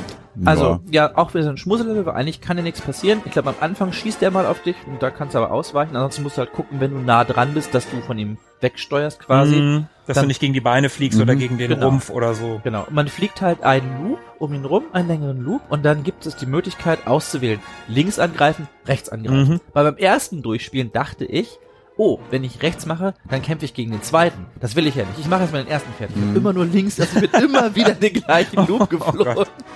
und äh, der ist so aufgebaut, der AT, AT ist grau und also im hellgrau und die, dann schießt du auf ihn und die Teile triffst, werden dunkelgrau. Und unten hast du eine Prozentanzeige, die geht runter.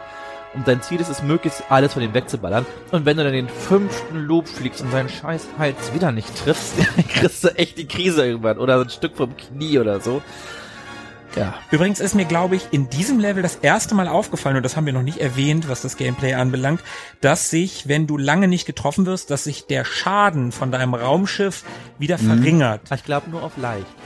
Ich Nee, auf normal. nee, nee, Echt auch auch, auf auf normal, normal. Ich dachte, Ja, ja. das wäre nämlich, ist mir auch erst bei leicht aufgefallen. Okay, ich habe ja tatsächlich nur auf dem leichten Schwierigkeitsgrad gespielt und hier ist es mir dann sehr bewusst aufgefallen, weil ich dann halt mal gegen ein Bein geflogen bin und dann wieder lange nicht und diese Loops dauern halt sehr lange und dann war ich halt wieder fast heile. Ich finde aber auch die Vorstellung einfach so geil.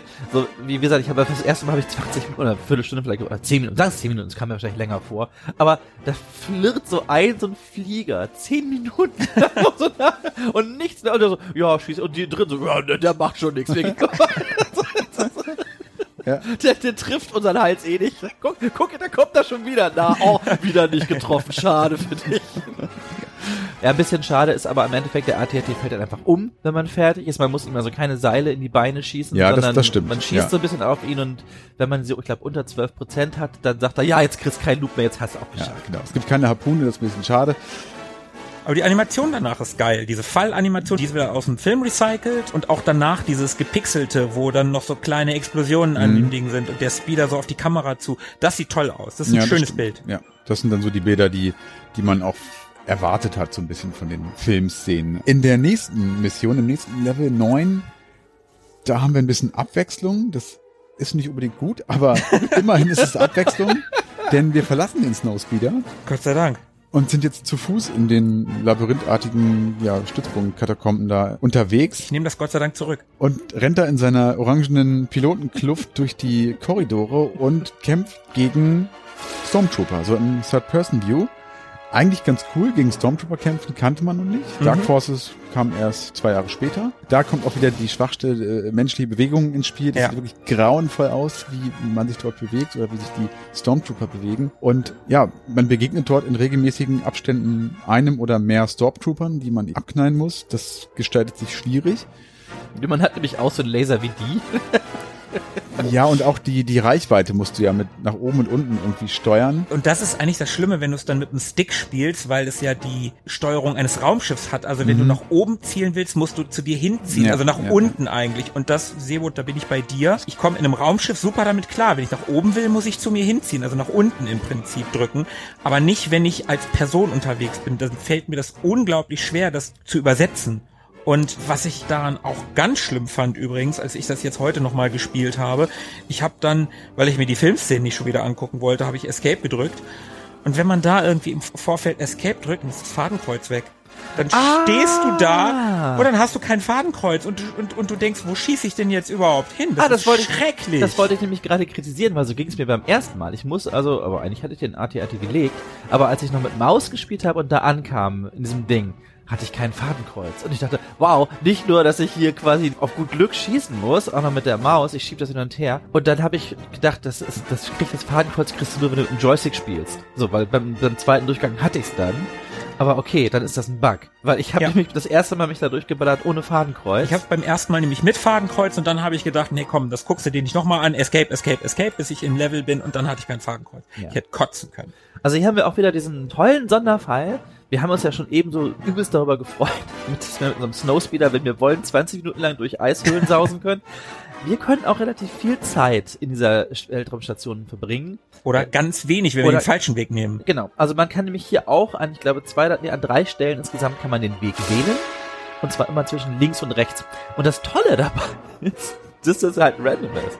Und ich spiele das erste durch und gehe nach links und lande in einem Raum, wo viele Stormtrooper stehen und offenbar werde ich dann gefangen oder sterbe. So, dann muss ich wieder, verliere ich ein Leben, muss ich wieder von vorne anfangen. Das ist ja blöd. Naja, gehe ich jetzt rechts. Ah ja, das passt. Beim zweiten Mal durchschwinde ich, haha, ich weiß, links ist der Tod. Ich gehe nach rechts. Ich gehe nach rechts, ich lande einmal Raum mit oder Stormtrooper. so, fuck. Ja, das, auch das ist random. Haben sie schnell den Raum gewechselt. Ja, das ist, das ist echt fies. Du kannst es mit zwei Räumen, also mit zweimal den Weg auswählen schaffen. Beim ersten Mal habe ich das so gemacht und Genau, hab, ich auch. hab Ja. mir den Weg nämlich dann auch gemerkt und dann kam ich genauso, was du gerade gesagt hast. Ich nehme wieder den gleichen Weg und lande dann plötzlich im Raum mit den, mit den ganzen Sturmtrupplern und denke, oh Mann, ey, was ist hier los? Und wenn du dann beim dritten Mal, wenn du tatsächlich zum, zum dritten Mal Weg auswählen kommst, bist du so vor, so, so Vor zwei Röhren. zwei Lüftungsgittern. Ja, ja. Und wenn du dann den falsch nimmst, Bist wieder am Anfang. dann bist du wieder am ersten Screen und kannst wieder von vorne anfangen. Und das ist einfach. Ja, das macht nicht, nicht unbedingt. Boah, Labyrinthe sind echt scheiße in diesem Spiel. Ah ja, und übrigens ist es die interaktivste Sequenz. Ich weiß gar nicht, ob ihr es genutzt habt, aber mir ist es irgendwann aufgefallen.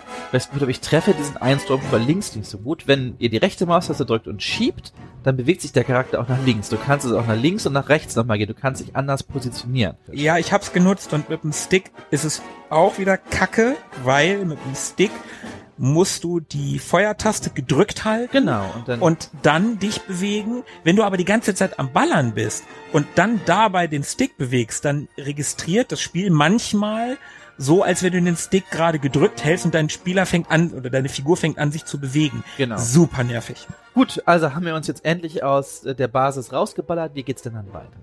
Jetzt wiederholt sich mal wieder vieles. Wir sind wieder im Weltraum, kämpfen im X-Wing gegen TIE Fighter und beschützen die äh, Rebellenflotte, die ja gerade von Hoth flieht und sind dann unterwegs nach Yavin, um dort nochmal zu trainieren und ganz am Ende, Ja, ja, das Training ist noch mal ein Canyon-Level, noch einer. genau, es wiederholt Alter. sich ganz, ganz viel, ne? Ja. Also auch auf Yavin scheint es leider Gottes Canyons zu geben. Diesmal immer nur mit dem X-Wing. Genau. Und mit einem Fluss unten, also das ist jetzt kein Recycling im Sinne von, das ist noch mal genau derselbe Canyon, weil auf Tatooine war es ja zweimal der gleiche Canyon, aber noch ein Canyon-Level mit Wänden und wo du Sachen abballern musst, so, so Drohnen, das, oh, schrecklich. Ja. In Level 12 sind wir dann endlich mal wieder im Weltraum. Da dürfen wir gegen TIE Fighter antreten und da mittlerweile auch der Todesstern im Orbit angekommen ist, haben wir da ordentlich was zu tun. Das Ja. sieht auch ganz nett aus, finde ich. Der Todesstern wird tatsächlich größer im Hintergrund. Also der ist erst halt sehr klein und dann du merkst, wie du darauf zufliegst. Das finde Mhm. ich ist ganz nett gemacht. Ja, und hier gibt's aber auch eine, eine Sterbeoption, die einem vorher gar nicht erzählt wird. Nämlich kann es sein, am Ende muss man schnell drei TIE Fighter abschießen, dann schießen die einen Kollegen von dir ab. Hm. Und dann ist der Level verloren, wenn das passiert. Das Ah, ist mir dreimal okay. nacheinander passiert und dann habe ich dann halt geskippt. Fast geschafft. In Level 13 und 14 geht's dann auf die Oberfläche vom Todesstern.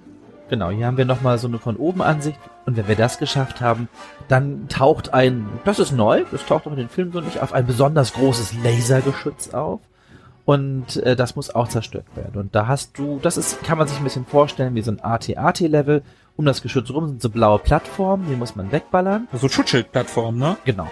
Und wenn man das geschafft hat, dann wird's wie beim AT-AT. Man hat so einen, so einen Loop, den man einsetzt und man fliegt quasi von oben rein in so eine Röhre. Und in dieser Röhre haben sie klar grün gekennzeichnete Energiebehälter aufgehängt und die muss man alle abballern, damit das Geschütz äh, zerstört wird. Bei meinem ersten Mann habe ich da bestimmt zwölf Loops für gebraucht und dann geskippt. Äh, bei meinem zweiten Run mit dem Joystick ging das nach drei Rundflügen über das Eck. So, und dann endlich, endlich tun wir das, was Luke auch tun würde. Was würde Luke tun? Fragte er sich. er wird natürlich in Level 15 endlich in den Todessterngraben fliegen. Und da kann man dann am Ende seine Torpedos abfeuern und dann ist das Spiel geschafft. Genau. Und dann gibt's eine erwartbare Explosion. Der Todesstern fliegt in die Luft und beendet dann das Spiel mit den digitalisierten Feierlichkeiten aus dem Ende von Episode 4. Ohne Han und Chewie, da geht nur Luke, Schrägstrich, natürlich Rookie One in dem Fall, auf die Prinzessin zu. Han und Chewie waren verhindert, die konnten nicht. Die sind bei dem anderen Todesstern bei der anderen Feier dabei. Genau. Man muss sich entscheiden. ja, Ja, ja, eben. und- Und man kann nicht immer gleichzeitig Das ist sein. wie, wie Phil Collins, der damals bei Live Aid der einzige Künstler, glaube ich, war, der in London und New York aufgetreten ist, ist die Prinzessin, die einzige Prinzessin, die bei der Feier von Rookie One und Luke Skywalker Da muss ich auch aufgetreten sofort ist. dran denken. Ja. ja, guck mal, schön, schön. Was wir, was wir Und noch wir kennen uns. Was man noch kurz erwähnen könnte, ich mag total, dass, dass Darth Vader zwischendurch noch total unmotiviert und random Alderan in die Luft sprengt. Ja, das stimmt. Das taucht irgendwo im Spiel einfach auf. glaub- so, die Leute, ah ja, richtig, wir haben den Todesstern, seht, hier passieren Dinge. Ich glaube, am Ende sagt er auch noch sowas wie, ja, ihr habt mich besiegt, aber nächstes Mal zeige ich es euch so Ja, sinngemäß. Also wir haben ja eben äh, eingangs von Story gesprochen, also wir haben die nicht etwa vergessen zu erwähnen, sondern genau das, was wir beschrieben haben, ist eigentlich auch die Story. Aber wenn man es nochmal zusammenfassen möchte, es ist letztendlich die Story von Episode 4 mit einigen Sequenzen aus Episode 5. Und ansonsten ist es eigentlich ziemlich deckungsgleich, ähm, außer dass man eben all das auf den Todesstern weggelassen hat. Ja, also, das war ja fantastisch. Naja. Tobi, Markus, wir, das wir, ihr habt ja gemerkt, wir sind in eine reine Feierei ausgebrochen, während wir über die Level gesprochen haben. Wie war das denn mit der damaligen Fachpresse? Ja, Feierei war auch damals auch in der Fachpresse angesagt. Die haben die Korken knallen lassen. Die haben, die haben so richtig die Korken knallen lassen. Und bevor wir unsere qualifizierte Meinung nochmal so richtig zur Geltung kommen lassen, schauen wir doch mal. Die PC-Version, die hat damals tatsächlich fast nur Top-Wertung bekommen. Das Ding wurde in Deutschland immer in den Ausgaben 1,94 getestet. Die ASM gab damals 12 von 12, die Playtime 93, der PC Player gab 91, der PC Joker 87 und die Powerplay auch 87 Prozent. ja, da habe ich mit der Powerplay das kritischste Magazin am liebsten gelesen. 87 Der aktuelle Softwaremarkt, ey, ASM, ne, kann man. Ne, 87 Prozent megamäßig kritisch. ne, gegenüber den 12 von 12, Ja. ja 100 Prozent quasi sind. Auch im Ausland sah das übrigens ganz ähnlich aus. Viele volle Punkte, viele 90er und auch ein paar hohe 80er Wertungen waren definitiv die Regel. Wenn man schlechte Wertungen findet, die gibt's auch zu dem Spiel, dann sind die entweder aus Reviews zu der Mega-CD-Version oder halt neueren Datums. Denn gerade heutzutage, also Tests, die zurückblicken, die geben gern Wertungen um oder gar teils deutlich unter 50 Prozent. Also ich glaube, das niedrigste, was ich gesehen habe, waren irgendwie 30 Prozent oder so. Finde ich ganz interessant, dass der damalige Blick auf das Spiel so positiv ausgefallen ist. Klar, war eine andere Zeit und man hatte natürlich ganz andere Maßstäbe, aber was wir hier vor allem auch, oder wir jetzt hier auch rückblickend bemängeln, ist ja gar nicht unbedingt die Präsentation, aber wo wir ja am meisten Probleme mit hatten, ist tatsächlich die Handhabung, die, das sperrige Gameplay, die schwammige Steuerung und die Kollisionsabfrage und solche Dinge. Und die war ja früher nicht, nicht besser. Klar, dass sich sowas verschiebt im Laufe der Jahre, aber dass die Kritiken, die damals entstanden sind, im 90er-Bereich, 12 von 12 haben wir gerade gehört, so stark im Kontrast stehen zu dem, was man heute so hört. Und da sind sich, glaube ich, die meisten einig, die sich heutzutage mit dem Spiel auseinandersetzen, die sagen, das ist ein Kackspiel. das finde ich schon, schon eine ziemlich große Kluft, muss ich sagen. Naja, wir können ja uns ins Gedächtnis rufen, das war eigentlich eines der ersten Spiele seiner Art. Man wusste ja gar nicht, wie hat sich sowas zu steuern. Du hattest eigentlich keinen wirklichen Vergleich in dem Falle. Und ich denke, darauf basierend war man einfach mehr hingenommen. Man war vielleicht auch geblendet von der neuen Technik. Er sagt, hey, ich spiele hier einen Film. So. Das ist genau der Punkt. Da kommen wir nämlich zur Präsentation. Und wenn wir über die Präsentation reden, dann reden wir über das große Plus des Spiels. Die Präsentation ist halt das große Plus. Und um das zu verstehen und vielleicht auch zu verstehen, warum die ASM 12 von 12 gegeben hat, die ich auch aus damaliger Sicht wahrscheinlich übertrieben finde, aber die 87 Prozent aus damaliger Sicht, reisen wir doch mal geistig kurz zurück in das Jahr 93.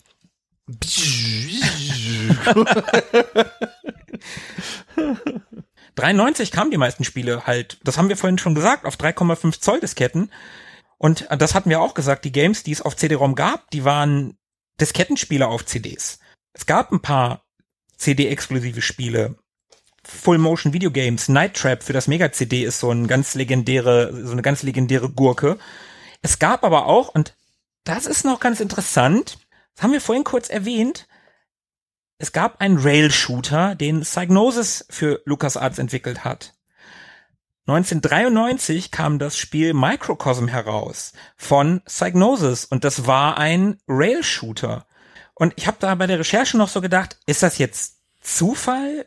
Da kommt im selben Jahr, kurz vorher, im März kam Microcosm raus, 93, ein Rail-Shooter von der Firma, die eigentlich einen Rail-Shooter für LucasArts entwickeln sollte im Star Wars-Universum.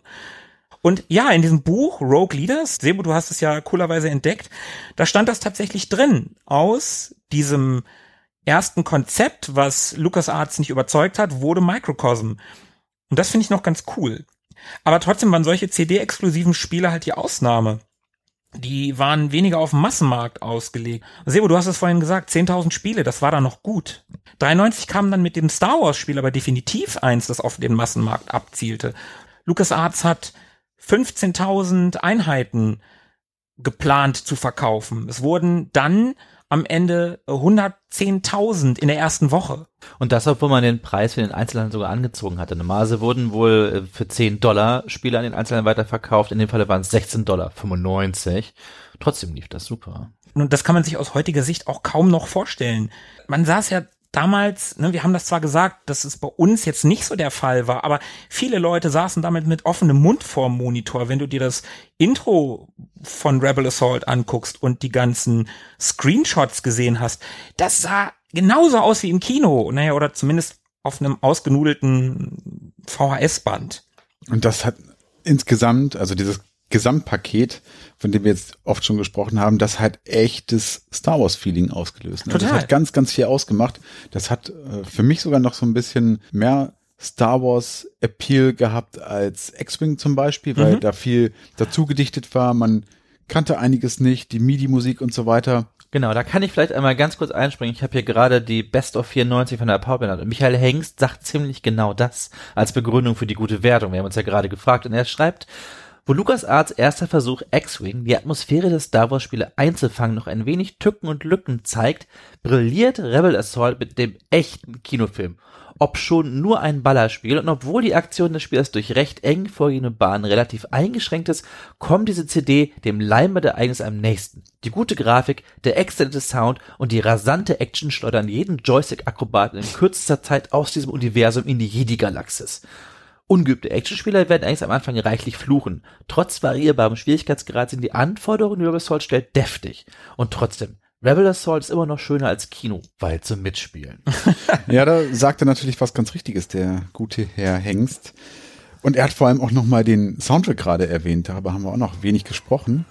Denn das ist natürlich auch so ein Faktor, der extrem viel zu der dichten Star Wars Atmosphäre beiträgt. Und das ist, wie gesagt, der originale Score von John Williams, der uns hier während des Spiels über begleitet. Können wir das Original bitte unterstreichen? Keine MIDI-Musik, kein MIDI-Gedudel. Digitalisierte, originale Musik, wenn auch nur mit einer recht niedrigen Abtastrate, 11.000 Kilohertz.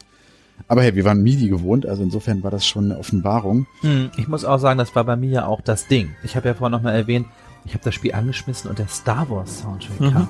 Und ich muss auch noch mal kurz erwähnen, als Kind, ich, für mich war Star Wars gar nicht mehr so präsent. Ich hatte die mal gesehen, ich war ja 13 im Alter, ich hatte die, keine Ahnung, vor ein paar Jahren mal gesehen und dann war's das aber. Und plötzlich kam das alles wieder. So diese Musik hat so diese ganzen Bilder bei mir wieder hochgerufen. So, ah ja, stimmt, cool, Star Wars und sowas. Manche Spiele können das. So genau wie das Blade Runner Spiel, als das rauskam, hat bei mir eigentlich Blade Runner erst richtig präsent gemacht. Ich habe den mal gesehen, der fiel weg und durch das Spiel kam viel wieder hoch. Und ähnlich ging's mir mit Rebel Assault. Rebel Assault kann heute einem der Kaffee wieder hochkommen. Wir sind schon so halb mit einem Bein in unserem Fazit drinne, stelle ich gerade fest. Ja. Wie sieht's denn aus bei euch? Könnt ihr da das, was wir vorhin schon ganz am Anfang der Folge angeteasert haben, bestätigen? Ist es ein schlechtes Spiel oder hast du deinen Frieden damit gemacht? Wie fällt dein Fazit aus, Markus? Ja, wir haben ja eben gerade in der Zusammenfassung der Level schon ungefähr so viel geflucht, wie man während des Spielens wahrscheinlich geflucht hat. Ja, das Spiel, wenn man damals das erlebt hat, dann ist es bestimmt ein ganz tolles Spiel gewesen. Wenn man es aber heute spielt, aus heutiger Sicht, ohne Nostalgie, dann ist es ein Kackspiel. Das muss man einfach sagen. Es steuert sich miserabel. Es sieht für heutige Augen grausam aus.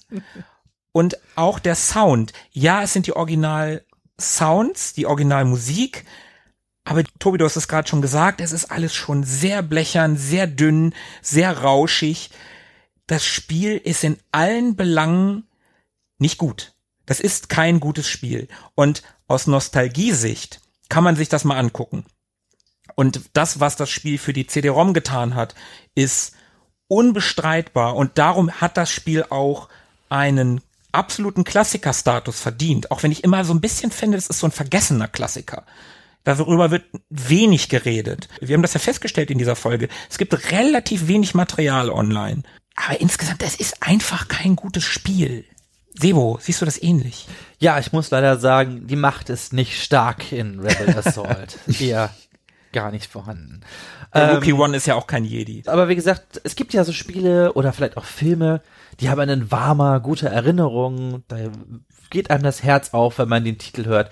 Und vielleicht sollte man es bei dieser Erinnerung belassen. In dem Falle hat das Rebel Assault nicht gut getan, nochmal wieder gespielt zu werden von mir, denn ich fand es ganz fürchterlich. Also ich hatte so gedacht, Mensch, cool, wir haben ein Spiel, das hat man in einer Stunde durchgespielt, das haben wir noch gar nicht erwähnt. Es ist sehr kurz. Ne? Mhm. Also wenn man es wenn man's will, schafft man es in einer Dreiviertelstunde durch ungefähr. Naja, mit den Labyrinth-Leveln, wenn man ständig falsch abbiegt, dauert das schon länger. Und wenn man ich sag ja, ja, ne, ich sag ja, wenn man, wenn man, wenn man ganz gut ist. So. Wenn man die ganze Zeit Escape drückst, kannst du auch in fünf Minuten durch sein. Ja, also das ist ja, na, ich, ich geht ja schon darum, wie lange ein Schnittlevel ist. Also auf jeden Fall hat man es relativ flott durch. Und ich dachte mir, ja, cool, für einen Podcast, mal so ein Spiel, wo wir nicht 20 Stunden dran sitzen, sondern man hat das schnell, dann hat man das Spiel schon drin ja, im Endeffekt war ich ganz froh, dass man das so schnell durch hat, ne? Also, weil Freude macht das nicht wirklich. Das ist ein, ein Kampf gegen die Steuerung. Ich habe ja erwähnt, ich habe es angemacht und bin gegen die Wand geflogen direkt. Was ist denn hier los? Und das hatte ich gar nicht mehr Erinnerung. So, ich als Kind habe das, glaube ich, hingenommen, vielleicht auch wie der Michael Hengst, der zwar sagt, das ist irgendwie schwer, aber über die Steuerung ja gar nicht meckert. Aber ja, die Steuerung ist grauenhaft, die Grafik ist aus heutiger Sicht, naja, man kann so grob erkennen, was da passiert, aber es sind Artefakte ohne Ende in den Videos, es ist Pixel pixelig, schön ist es nicht. Ich freue mich immer noch, die Musik zu hören. Ich, mir ist das, ja, die ist schlecht gesampelt, aber das ist für mich so der, der das größte Highlight. Und ansonsten, ja, wir haben Levels. Wenn schlecht gesampelte Musik das Beste am Spiel ist, ja. das sagt schon viel aus. Ja, und wir haben im Endeffekt haben wir drei oder vier Situationen, die dann dreimal wiederholt werden in ähnlicher Reihenfolge, ne? Canyon-Flug, von oben auf was schießen, kurz durch den Weltraum sausen und dann äh, was Stehendes oder ein Ziel behaken. Das war's. Und Story ist nicht vorhanden. Als Kind fand ich das wirklich gut, nicht super. Ich fand damals die Grafik schon nicht so bombastisch. Ich fand das damals schon ganz schön Brei, die man sich da anguckt. Aber aus heutiger Sicht kann man eigentlich nur sagen, Finger weg. Guckt euch bei Interesse ein Video auf YouTube an, aber tut euch selber einen Gefallen. Spielen müsst ihr das nicht noch. Aber mal. lasst euch nicht von den Videos blenden, weil wenn man nur die Videos sieht, denkt man, ach, das geht doch alles. Ich spiele das mal. Aber wenn man es dann spielt und die Steuerung, oh. Ja, also ich muss so. echt sagen, du musst noch viel lernen, junger Rail-Shooter. Und Tobi, was denkst du? Also Präsentation finde ich aus damaliger Sicht auf jeden Fall cool. Ich finde, der Vincent Lee und sein Team haben da auf jeden Fall einen coolen Job gemacht, auch wenn man immer wieder sich dieses Thema Erstlingswerk, Pioniergeist, CD-ROM, die Zeit, wenn man das alles nochmal so mit reinnimmt, dann ist das schon ein wichtiges Spiel. Du hast gerade vergessener Klassiker gesagt, das finde ich ganz passend eigentlich.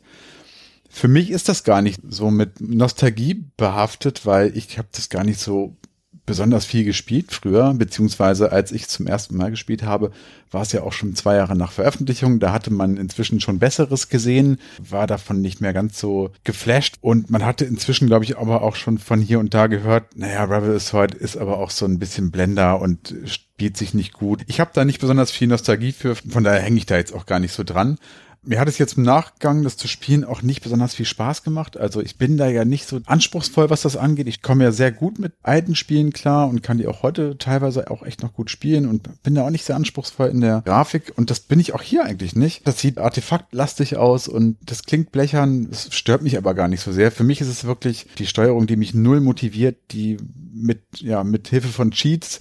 Okay, das geht, ne? Da kann man sich das mal, mal angucken, aber nee, also spielen muss man das tatsächlich heute nicht. Ja. Also jetzt fragt ihr euch vielleicht, okay, Kackspiel, warum reden die so lange darüber? Naja, wir haben es, glaube ich, schon rausgestellt. Das ist schon auch einfach ein wichtiges Spiel. Vielleicht kein gutes Spiel, aber doch ein Spiel, das den Weg geebnet hat für die CD-ROM, für Multimedia im PC-Bereich. Und äh, das war uns wichtig, es aufzugreifen. Und natürlich, wir haben alle Erinnerungen dran. Wir haben das damals gespielt und wir haben ja, stecken öfter die Köpfe zusammen und bereden, worüber könnten wir mal quatschen. Und bei Rebel Assault waren wir uns sofort einig, Mensch, das interessiert uns eigentlich. Und ich muss auch sagen, es hat Spaß gemacht, sich da schlau zu lesen, zu gucken. Hier musste man echt ein bisschen wühlen und mhm. schauen, mhm. was kriegen wir so zusammen. Und Ich nehme als Positivpunkt mit raus, ich hatte komplett vergessen, dass ich einen Flightstick habe. Und jetzt Cool. habe ich einen Flightstick und GOG hat gerade Angebote. Ich habe jetzt auch X-Wing und TIE Fighter und Privateer 1 und 2 und Wing Commander am Start. Ich werde also den Stick glühen lassen in den nächsten Wochen. Ja, geil. Und äh, ja, das, äh, danke, Rebel Assault, dafür. Du hast übrigens gerade gesagt, dass wir das alle gespielt haben. Das ist übrigens auch der Grund, warum Philippe heute nicht dabei ist. Der hat es nämlich damals nicht gespielt, aber an dieser Stelle natürlich auch Grüße an den vierten im Bunde. Hallo falls Philippe. Hallo. Sich, falls sich irgendwer gefragt hat, warum er nicht dabei ist. Und dann können wir zum Abschluss, bevor wir jetzt es endgültig haben, vielleicht noch kurz erwähnen, es gab noch einen zweiten Teil. Rebel Assault 2 kam Den hatte ich komplett vergessen, bis du ihn erwähnt hast. ja, geil. Kam 95 auf den Markt und war in allen Belangen das bessere Spiel. Die Grafik ist besser, es gibt richtig viele Filmsequenzen, wo George Lucas die Schatzkiste, die Star Wars Schatzkiste aufgemacht hat und die echte Kostüme aus den Filmen benutzen durften. Die Grafik an sich, aber auch die Spielegrafik ist besser, die Steuerung ist besser, das Spiel ist in allen Belangen das bessere Spiel. Vielleicht immer noch kein gutes Spiel. Ich habe es jetzt nicht in Vorbereitung auf den Podcast angeguckt, aber es ist das bessere Spiel. Und vielleicht reden wir da auch irgendwann nochmal drüber. Ja, vielleicht auch noch mal ganz kurz hier, wo du gerade den guten George erwähnst. Wir haben ja noch am Anfang erwähnt, der stand der ganzen Geschichte eher skeptisch gegenüber. Aber als sich das Ding wie geschnitten Brot verkauft hat, Mensch, hat sich Lukas gefreut. Und zwar hat er sich so sehr gefreut, dass er dem Entwicklerteam einen Brief geschrieben hat, in dem er sich für ihre schwere Arbeit bedankt und sagt, sie hätten Spiele mit CD-ROM auf den nächsten Level gebracht und auch Verkaufszahlen auf den nächsten Level gebracht. Da hat sich der Lukas echt gefreut. Also am 3. März 94 hat der Vince und der Rebel Assault Crew geschrieben. Na, dann freuen wir uns doch für den, für den George. Und Dann haben wir's. dann haben wir's. Haben wir's? Haben wir's. Dann haben wir's. Dann bleibt uns nicht mehr allzu viel übrig, als uns wie immer zu bedanken bei unseren lieben Hörern, dass sie es bis hierhin durchgehalten haben mit uns. Wenn es euch gefallen hat, lasst es uns gerne wissen. Wir hören uns in 14 Tagen wieder. Bis dahin. Bleibt am Drücker. Ach, Philippe wäre stolz auf dich. Bis dann. Ja, das sind große Schuhe. Ah ja. Bis Und natürlich möge die Macht mit euch sein. Und am besten ein guter Flightstick.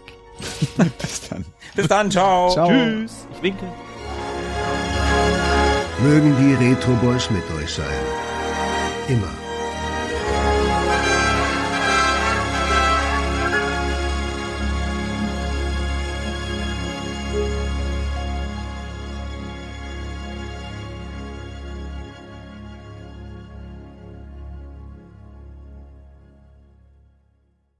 Star Wars. Rebel Assault for Sega CD packs all the action and intrigue you expect from a JVC Star Wars game, plus cinematic sequences from the movies as well as original footage. A dozen missions call for your cunning, your wit, and your quick response time. Feel the Force as you learn to pilot four completely different spacecraft in the name of the Rebel Alliance. Digitized speech from the movies. Your report, Commander. We have them, Lord Vader. Within moments, our troops will board their ship. We'll then have the stolen plans back in our possession. And Princess Leia as well. Excellent. I shall oversee her interrogation personally. and an original John Williams score performed by the London Symphony Orchestra. Make Rebel Assault an unforgettable deep space epic gamers will return to again and again as they face the Imperial forces and save the universe from the ruthless Emperor.